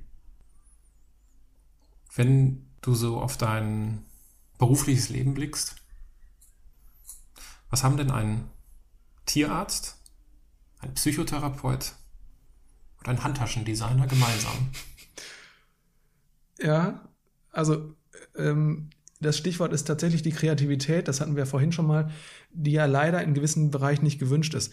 Kreativität im Handtaschenbereich brauchen wir nicht drüber reden, das ist jedem einleuchtend. Kreativität in der Tiermedizin ist ähnlich wie in der Humanmedizin. Ich muss eigentlich kreativ sein, um gewisse, gerade schwierige Fälle zu lösen. Ja, und muss ausgetretene Pfade verlassen, weil sonst hätten doch die zehn Kollegen vorher schon die Lösung gefunden. Das heißt, da muss eine gewisse Kreativität auch zugelassen sein, die ist aber nicht gewünscht. Genauso ist es auch in der Psychotherapie. Da muss ich kreativ sein. Ich habe teilweise ähm, Hausaufgaben gegeben, wo man erstmal denken würde, hä, wie? Ja, machen Sie das mal. Ja, sind ganz tolle Sachen bei rausgekommen, ähm, die die finde ich aber nicht so mal eben in irgendeinem Lehrbuch. Ja, oder das letztendlich mit der Hormonspirale. Ja, das ist ja auch nicht klassisch psychotherapeutisch. Jemand kommt mit Depression, vor viereinhalb Jahren ist der Mann gestorben, das ist dann die, früher nannte man es reaktive Depression. Da behandelt man nach einem gewissen Schema, guckt man ins Lehrbuch, Depression, okay, macht man so und so.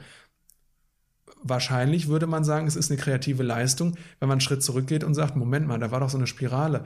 Spirale hat doch was mit Hormonen zu tun, Hormone haben was mit, mit Psyche zu tun. Ähm, dummerweise ist das jetzt zwar in den gleichen Zeitraum wie der Tod des Ehemannes gefallen, aber sie hat genauso lange, wie sie depressiv ist und wie der Mann tot ist, hat sie diese Spirale ein gewisser kreativer Prozess ist dabei zu sagen, ich bin jetzt zwar gerade Psychotherapeut, aber ich, ich schlüpfe mal kurz in die Rolle des, des allgemeinen Hausarztes und frage mich mal, ob das vielleicht doch was damit zu tun hat. Das heißt, letztendlich ist, ist in allen Bereichen, wo ich tätig bin, die Kreativität so das gewisse etwas, was mich vielleicht von anderen auch ein Stück weit abhebt. Das finde ich interessant. Ich habe in der achten Folge des Podcasts mit Christoph Backes gesprochen, ein Botschafter für Kultur und Kreativität.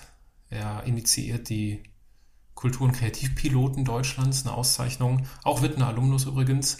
Und mit ihm habe ich über Kreativität gesprochen und wir haben festgestellt, gemeinsam, wir waren uns einig, ähm, jeder Mensch hat seine kreative Ader. Ja. Und ähm, es ist halt was sehr Individuelles und jeder kann in etwas unglaublich kreativ sein. Wenn es sich erlaubt.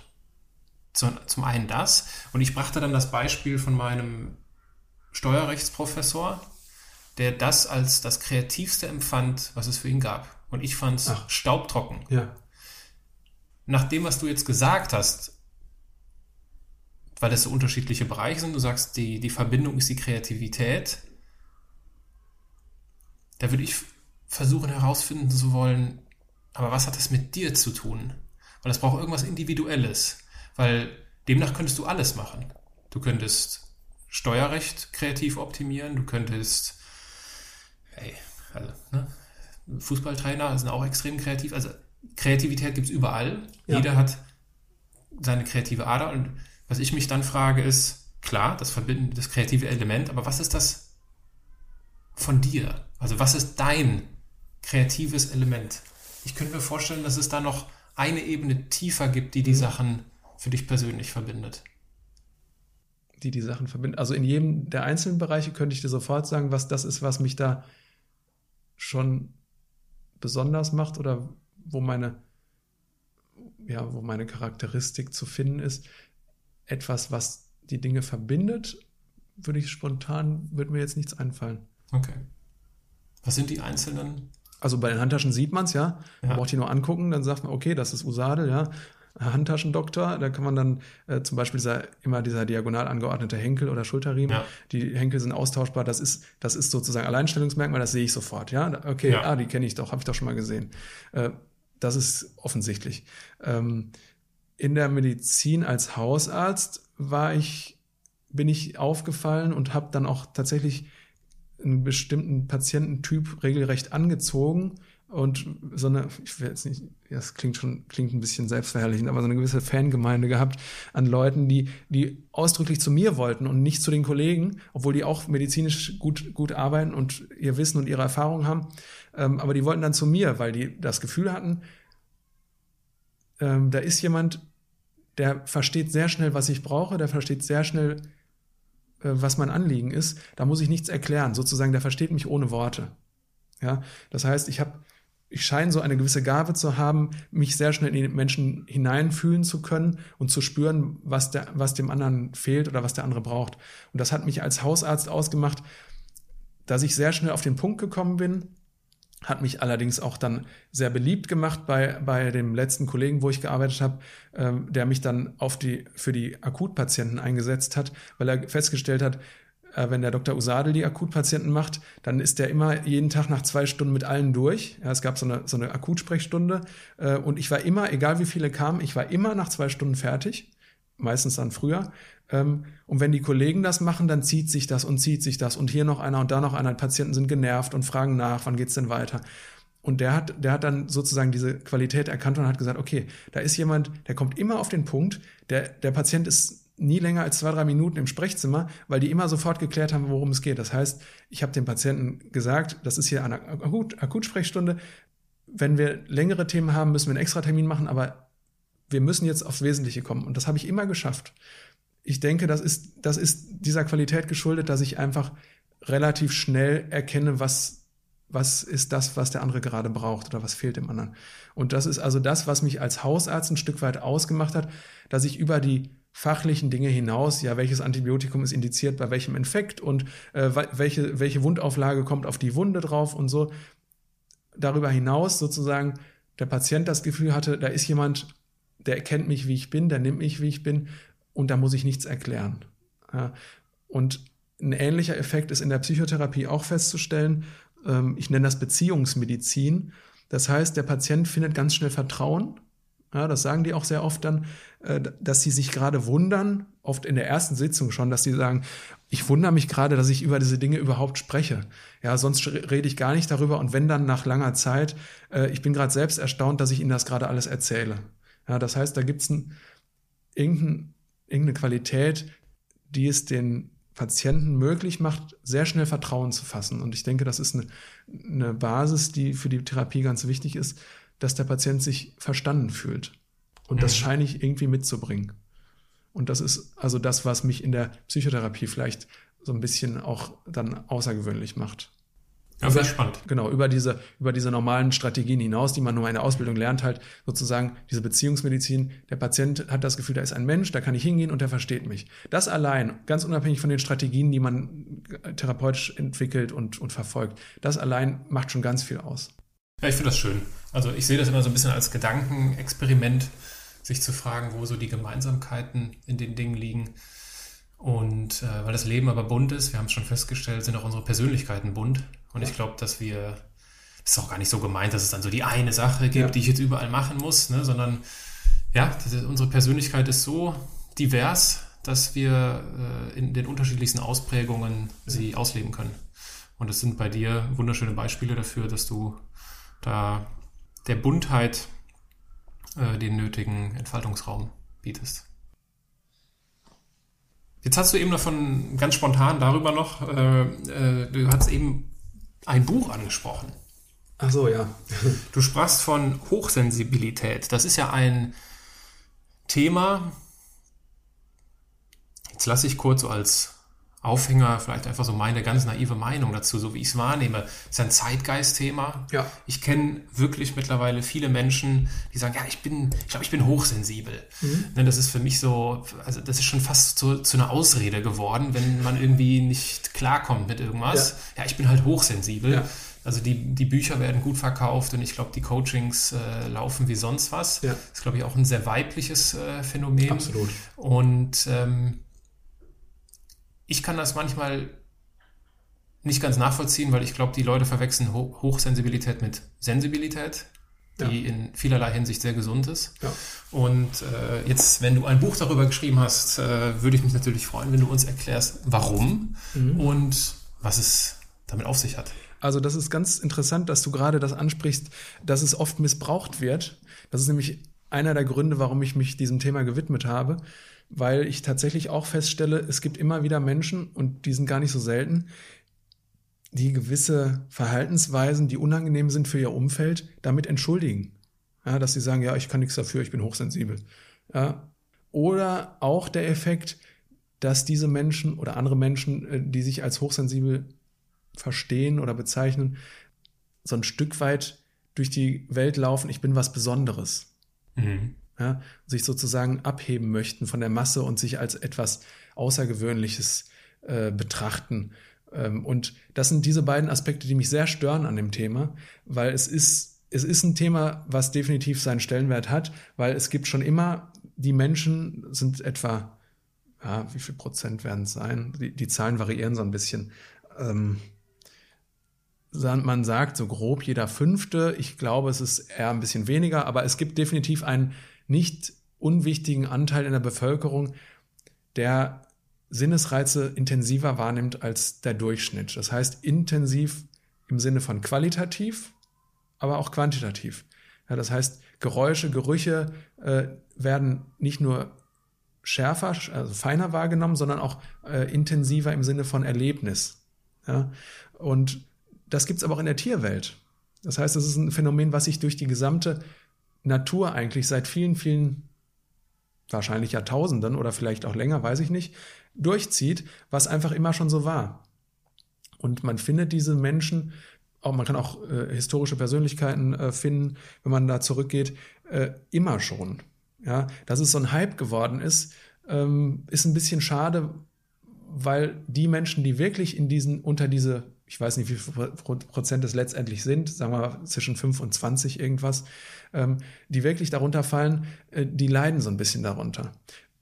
Bestes Beispiel als Parallele ähm, Laktoseintoleranz. Ja? Mhm. Es gibt Menschen, die haben eine echte Laktoseintoleranz, denen geht es richtig schlecht, wenn die dann einen Kaffee mit Milch trinken. Es gibt aber einen inzwischen enormen äh, Anteil an Menschen, die das irgendwie schick finden, ja, und die wollen einfach keine Milch trinken oder sagen, ja, ich habe eine Laktoseintoleranz, das nervt nur noch, ja, mhm. das kann man schon nicht mehr hören, ja. Dadurch haben aber die wenigen, die wirklich eine Intoleranz haben und denen es auch wirklich schlecht geht, inzwischen schon schlechten Ruf und trauen sich gar nicht mehr zu sagen, dass sie den Kaffee lieber mit einer Reismilch hätten, weil sie schon wissen, aber ah, dann verdrehen wieder alle die Augen. Ja, das ist so, ein, so eine Parallele so ein bisschen für so einen Hype, äh, der das ganze Thema so ein bisschen verzerrt. Gehörst du zu den 5 bis 20-prozentigen Menschen? Also es gibt viele Merkmale, die mich dazugehören lassen, wenn man das so möchte, ja. Wie nimmst du das wahr? Oder wo, wo hast du es das erste Mal gemerkt oder wie bist du auf die Idee gekommen? Es lässt sich messen natürlich. Es gibt Tests. In den Tests ist es alles eindeutig. Ich bin also äh, maximal hochsensibel, wenn man das diesen, in diesen Testfragen und so weiter auswertet. Ich habe es aber gemerkt, zum Beispiel, ganz lustiges Beispiel, ähm, Einstellungsuntersuchung in Dortmund in der Klinik. Ja, die Betriebsärztin äh, hat mich untersucht, ähm, sagt sie am Ende, ja, ich habe jetzt alles zusammengetragen und ähm, ist alles okay, abgesehen mit ihren Augen. Ich sag, wie mit meinen Augen? Ich habe gar nicht gemerkt, dass ich schlecht sehe. Dann sagt sie, nee, nee, aber sie haben halt keine 100% Sehkraft. Ich sage, ja, weil das ist mir gar nicht aufgefallen. Ich brauche gar keine. Dann sagt sie, nee, nee, sie haben ja auch 120 Prozent. das war mir bis dahin trotz Medizinstudium nicht bekannt, dass 100% sozusagen der gute Durchschnitt sind. Ach so. Dass es aber auch besser geht. Ja, das war war mir neu. Ja, hatte ich irgendwie nicht gelernt. Das ist an mir vorbeigegangen. Ja, das ist so ein Beispiel. Oder ich komme in, in, einen Raum oder in ein Haus rein und ich weiß sofort, was zum Mittag gegessen wurde, ja, oder dass Paprika geschnitten wurde oder so.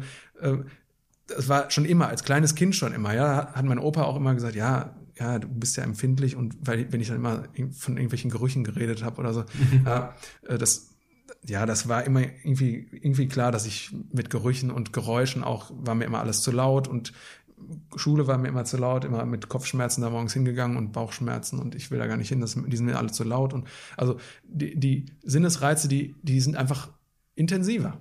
Ja, mhm. Wirklich lauter und, und der Geruch ist stärker und die Sicht ist irgendwie besser. Ich, zum Beispiel, ich finde grundsätzlich überall, wo ich esse, ich finde immer Tiere im Essen. Im Salat finde ich Läuse, im Reis finde ich Maden. Ja, ich finde, egal wo ob ich essen gehe ob ich, oder ob ich eingeladen bin, ich finde, wenn einer ein Tier findet, bin ich das immer. Ja, das mhm. heißt, ich scheine irgendwie differenzierter mein Essen anzugucken. Ja, nicht weil ich nach Tieren suche, sondern weil ich die dummerweise immer entdecke. Ja, mhm. Ähm, und da könnte ich jetzt ganz viele Beispiele nennen, wo man dann sagen muss, okay, irgendwie scheint er mehr zu sehen als andere oder mehr zu hören als andere. Ja, dann, oder jemand äh, sagt irgendwas über mich auf der Straße und dann, dann drehe ich mich um und sage, kommentiere das. Und da sind die ganz verblüfft, dass ich das gehört habe, weil ich war doch schon so weit weg. Ja, also, und das ist, das ist sozusagen die messbare, die quantitative Seite. Mhm. Finde ich dann gar nicht so fernliegend, dass die Leute das Gefühl bekommen, sie seien was Besseres. Weil es sind natürlich dann schon außerordentliche Fähigkeiten. Es sind ja jetzt, was heißt besser, aber es, ich meine, wenn du schärfer siehst, wenn du besser hörst, wenn du klarer riechst, also. Das klingt erstmal verlockend, aber ich glaube, jeder, der wirklich hochsensibel ist, der wünscht sich, es wäre nicht so. Ja? Weil? Ich habe es so oft verflucht, weil es eine unglaubliche Belastung sein kann. Ja?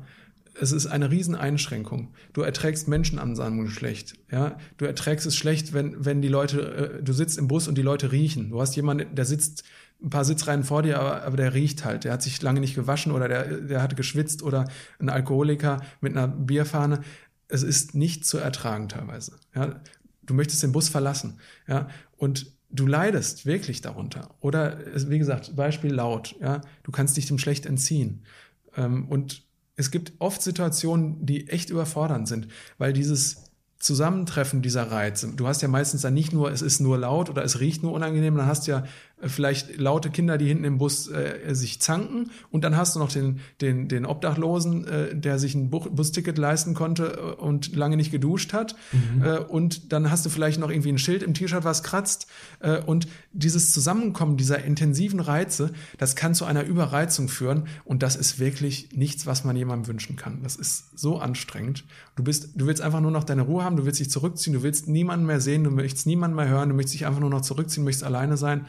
Und das kann eine sehr große Einschränkung sein, auch im sozialen Bereich. Ja, Thema Beziehung. Äh, die Partnerin wünscht sich vielleicht mehr gemeinsame äh, Aktivitäten und du erträgst es manchmal einfach nicht. Ja, komm, lass uns doch mal auf die Kirmes gehen. Um Gottes Willen, Kirmes, ein Albtraum, ja. Okay, halbe Stunde, auf keinen Fall länger, ja. Dann weiß ich genau, worauf ich mich einstelle und wir, wir gehen aber nicht dahin, oder, sondern wir gehen dahin, ja. Und also es ist eine ganz große Einschränkung und ich, also wenn ich die Wahl hätte, würde ich mich meistens für das Normale entscheiden.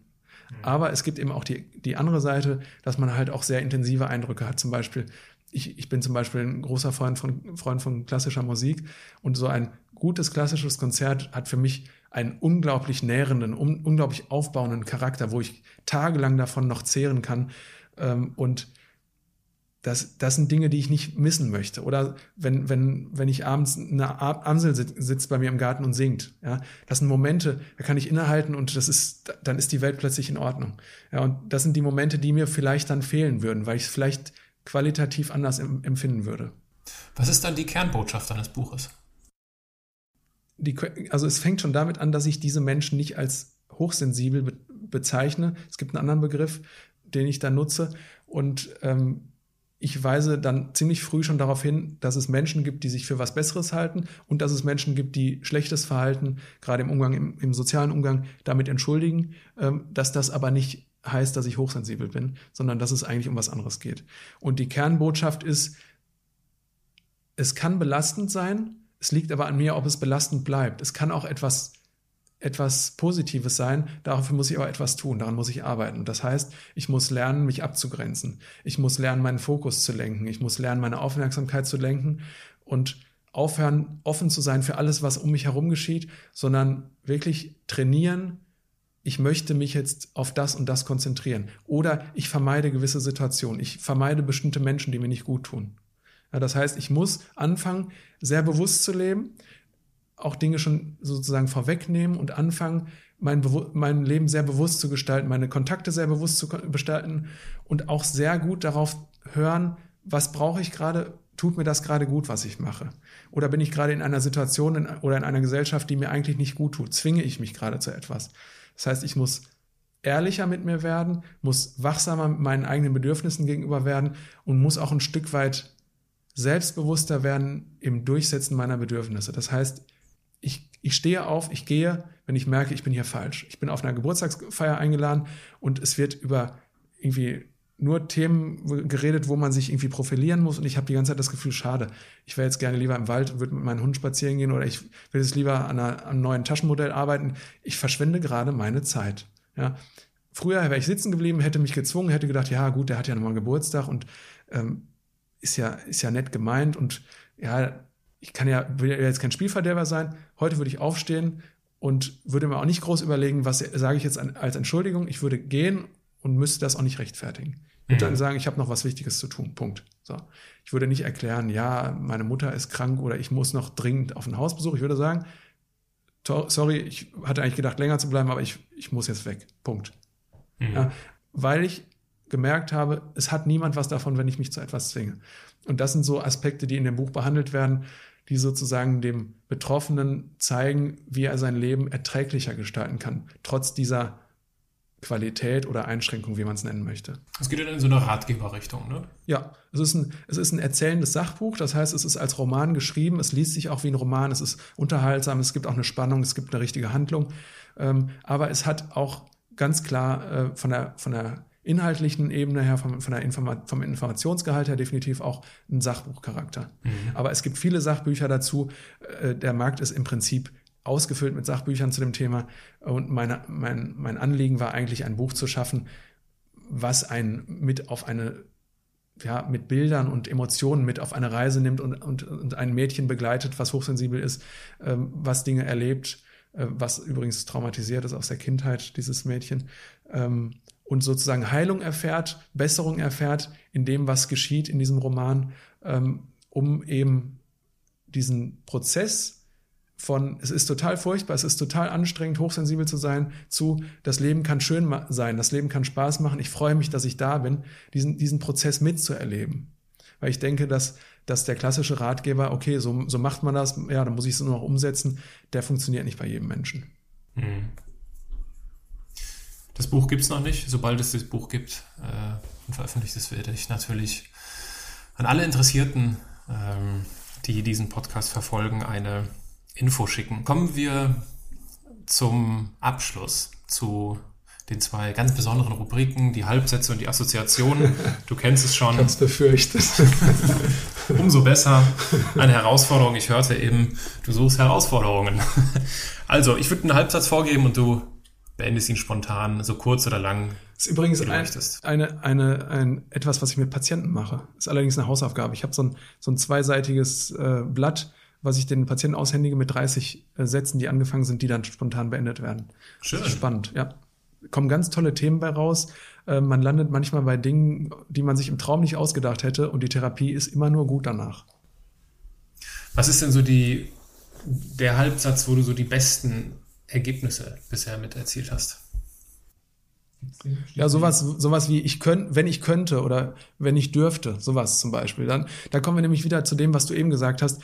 Ich gehe zurück in meine Kindheit. Ich, ich erlaube mir mal wieder zu träumen. Ich erlaube mir das wieder ähm, sozusagen vor meinem inneren Auge entstehen zu lassen, was ich mir lange nicht erlaubt habe. Ja, wenn ich wenn ich könnte, wär, wäre ich. Dann kommt da sowas wie äh, Ballerina oder äh, Meeresbiologin oder so. Ja, und, mhm. und eigentlich bin ich jetzt Finanzbeamtin, ja, weil mein Vater das so wollte und gesagt hat, das ist ein sicherer Job oder so. Ja, das ist ganz schön. Dann wart mal ab. Aha. Probleme löse ich, indem ich kreativ bin. Anders machen heißt für mich nicht zu viel auf andere hören. Selbstbewusstsein gewinne ich durch Bestätigung von außen. Wenn ich mehr Zeit hätte, dann würde ich. Nicht auszudenken. ja, ähm, ja, ich würde wahrscheinlich noch ein weiteres Projekt machen. Ich weiß nicht was, aber es wäre wahrscheinlich noch was dazu. Das kann ich mir auch sehr gut vorstellen bei dir. Ja. Du würdest etwas finden. Kommen wir zu, den, zu den Assoziationen. Männerschnupfen. Männerschnupfen? Oh Gott, ja habe ich natürlich als Hausarzt reichlich mit zu tun gehabt.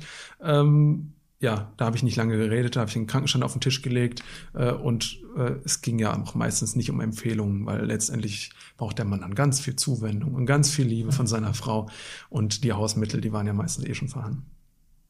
Lieblingsbuch. Lieblingsbuch. Es gibt ein, eine Legende, das ist Parsival, kennt man als Kinderbuch.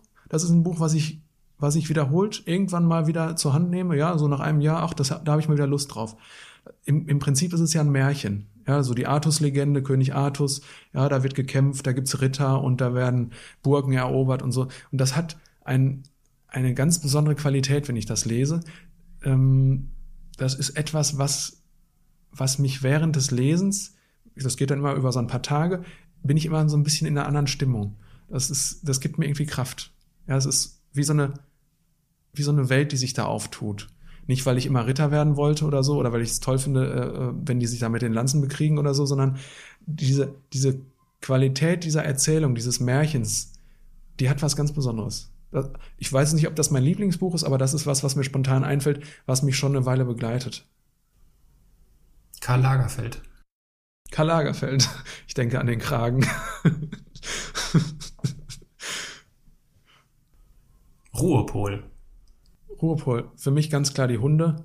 Ja, also meine, meine Gelassenheit und Ruhe finde ich definitiv, wenn ich mit meinen Hunden in den Wald gehe. Ja, da ist das Handy auch grundsätzlich aus und da gibt's nichts, was wichtig ist. Da ist wirklich einfach nur sein, den Wald genießen und mit den Hunden spazieren gehen. Das ist etwas, was ich definitiv nicht vermissen, ich würde sogar sagen, könnte. Möchten auf keinen Fall, können glaube ich auch nicht. Mhm. Lieber David, in diesem Podcast geht es um die Erfolgsmuster von Andersmachern. Gibt es etwas, das du unseren Zuhörern abschließend mit auf den Weg geben möchtest? Ja, und zwar nicht mit dieser Massenkompatibilität, mit diesem, ähm, ja, mit diesem Glattbügeln, was ich vorhin angesprochen hatte, mit diesem, ja, wenn ich mich anpasse, dann bin ich okay. Nicht damit zufrieden zu sein. Weil das reicht nicht. Ja, weil dann bin ich nämlich einer von denen, die so sind wie gewisse, ja, ich will jetzt nicht so weit gehen, aber ich, wie gewisse Interessengruppen das möchten. Ja, ganz vorne natürlich die, die Konsumindustrie, die eine breite Masse haben möchte, die alle ein iPhone haben möchten ja, oder so. Jetzt ein Beispiel. Ich muss natürlich jetzt vorsichtig sein als jemand, der einen Konsumartikel an, anbietet. Ja, aber ähm, dass ich praktisch ich selbst bleibe und aufpasse, ob das, was ich gerade tue oder die Richtung, in die ich mich gerade entwickle, das ist, was ich selbst möchte oder das ist, was andere Interessengemeinschaften vielleicht von mir möchten. Menschen wie du sind der Grund, warum ich diesen Podcast betreibe. Ich danke dir vielmals für dieses überdurchschnittlich lange Gespräch für deine Zeit. Denn? Wir haben ungefähr äh, doppelt so lange gebraucht wie geplant. Aha, okay. Aber ich glaube, es hat sich gelohnt. Ja, ich danke dir für Dank, deine Zeit. Vielen Dank für die Einladung. Hat Spaß gemacht. Kennst du eine Person, die diese Podcast-Folge unbedingt hören sollte? Dann leite sie doch gerne weiter. Und du kennst es. Wenn du mir eine positive Bewertung hinterlässt, hilfst du mir, Lebensgeschichten wie die von David weiter zu verbreiten. Dafür danke ich dir. Jeden Sonntag gibt es einen neuen Andersmacher. In diesem Sinne, bis nächste Woche, dein Aaron.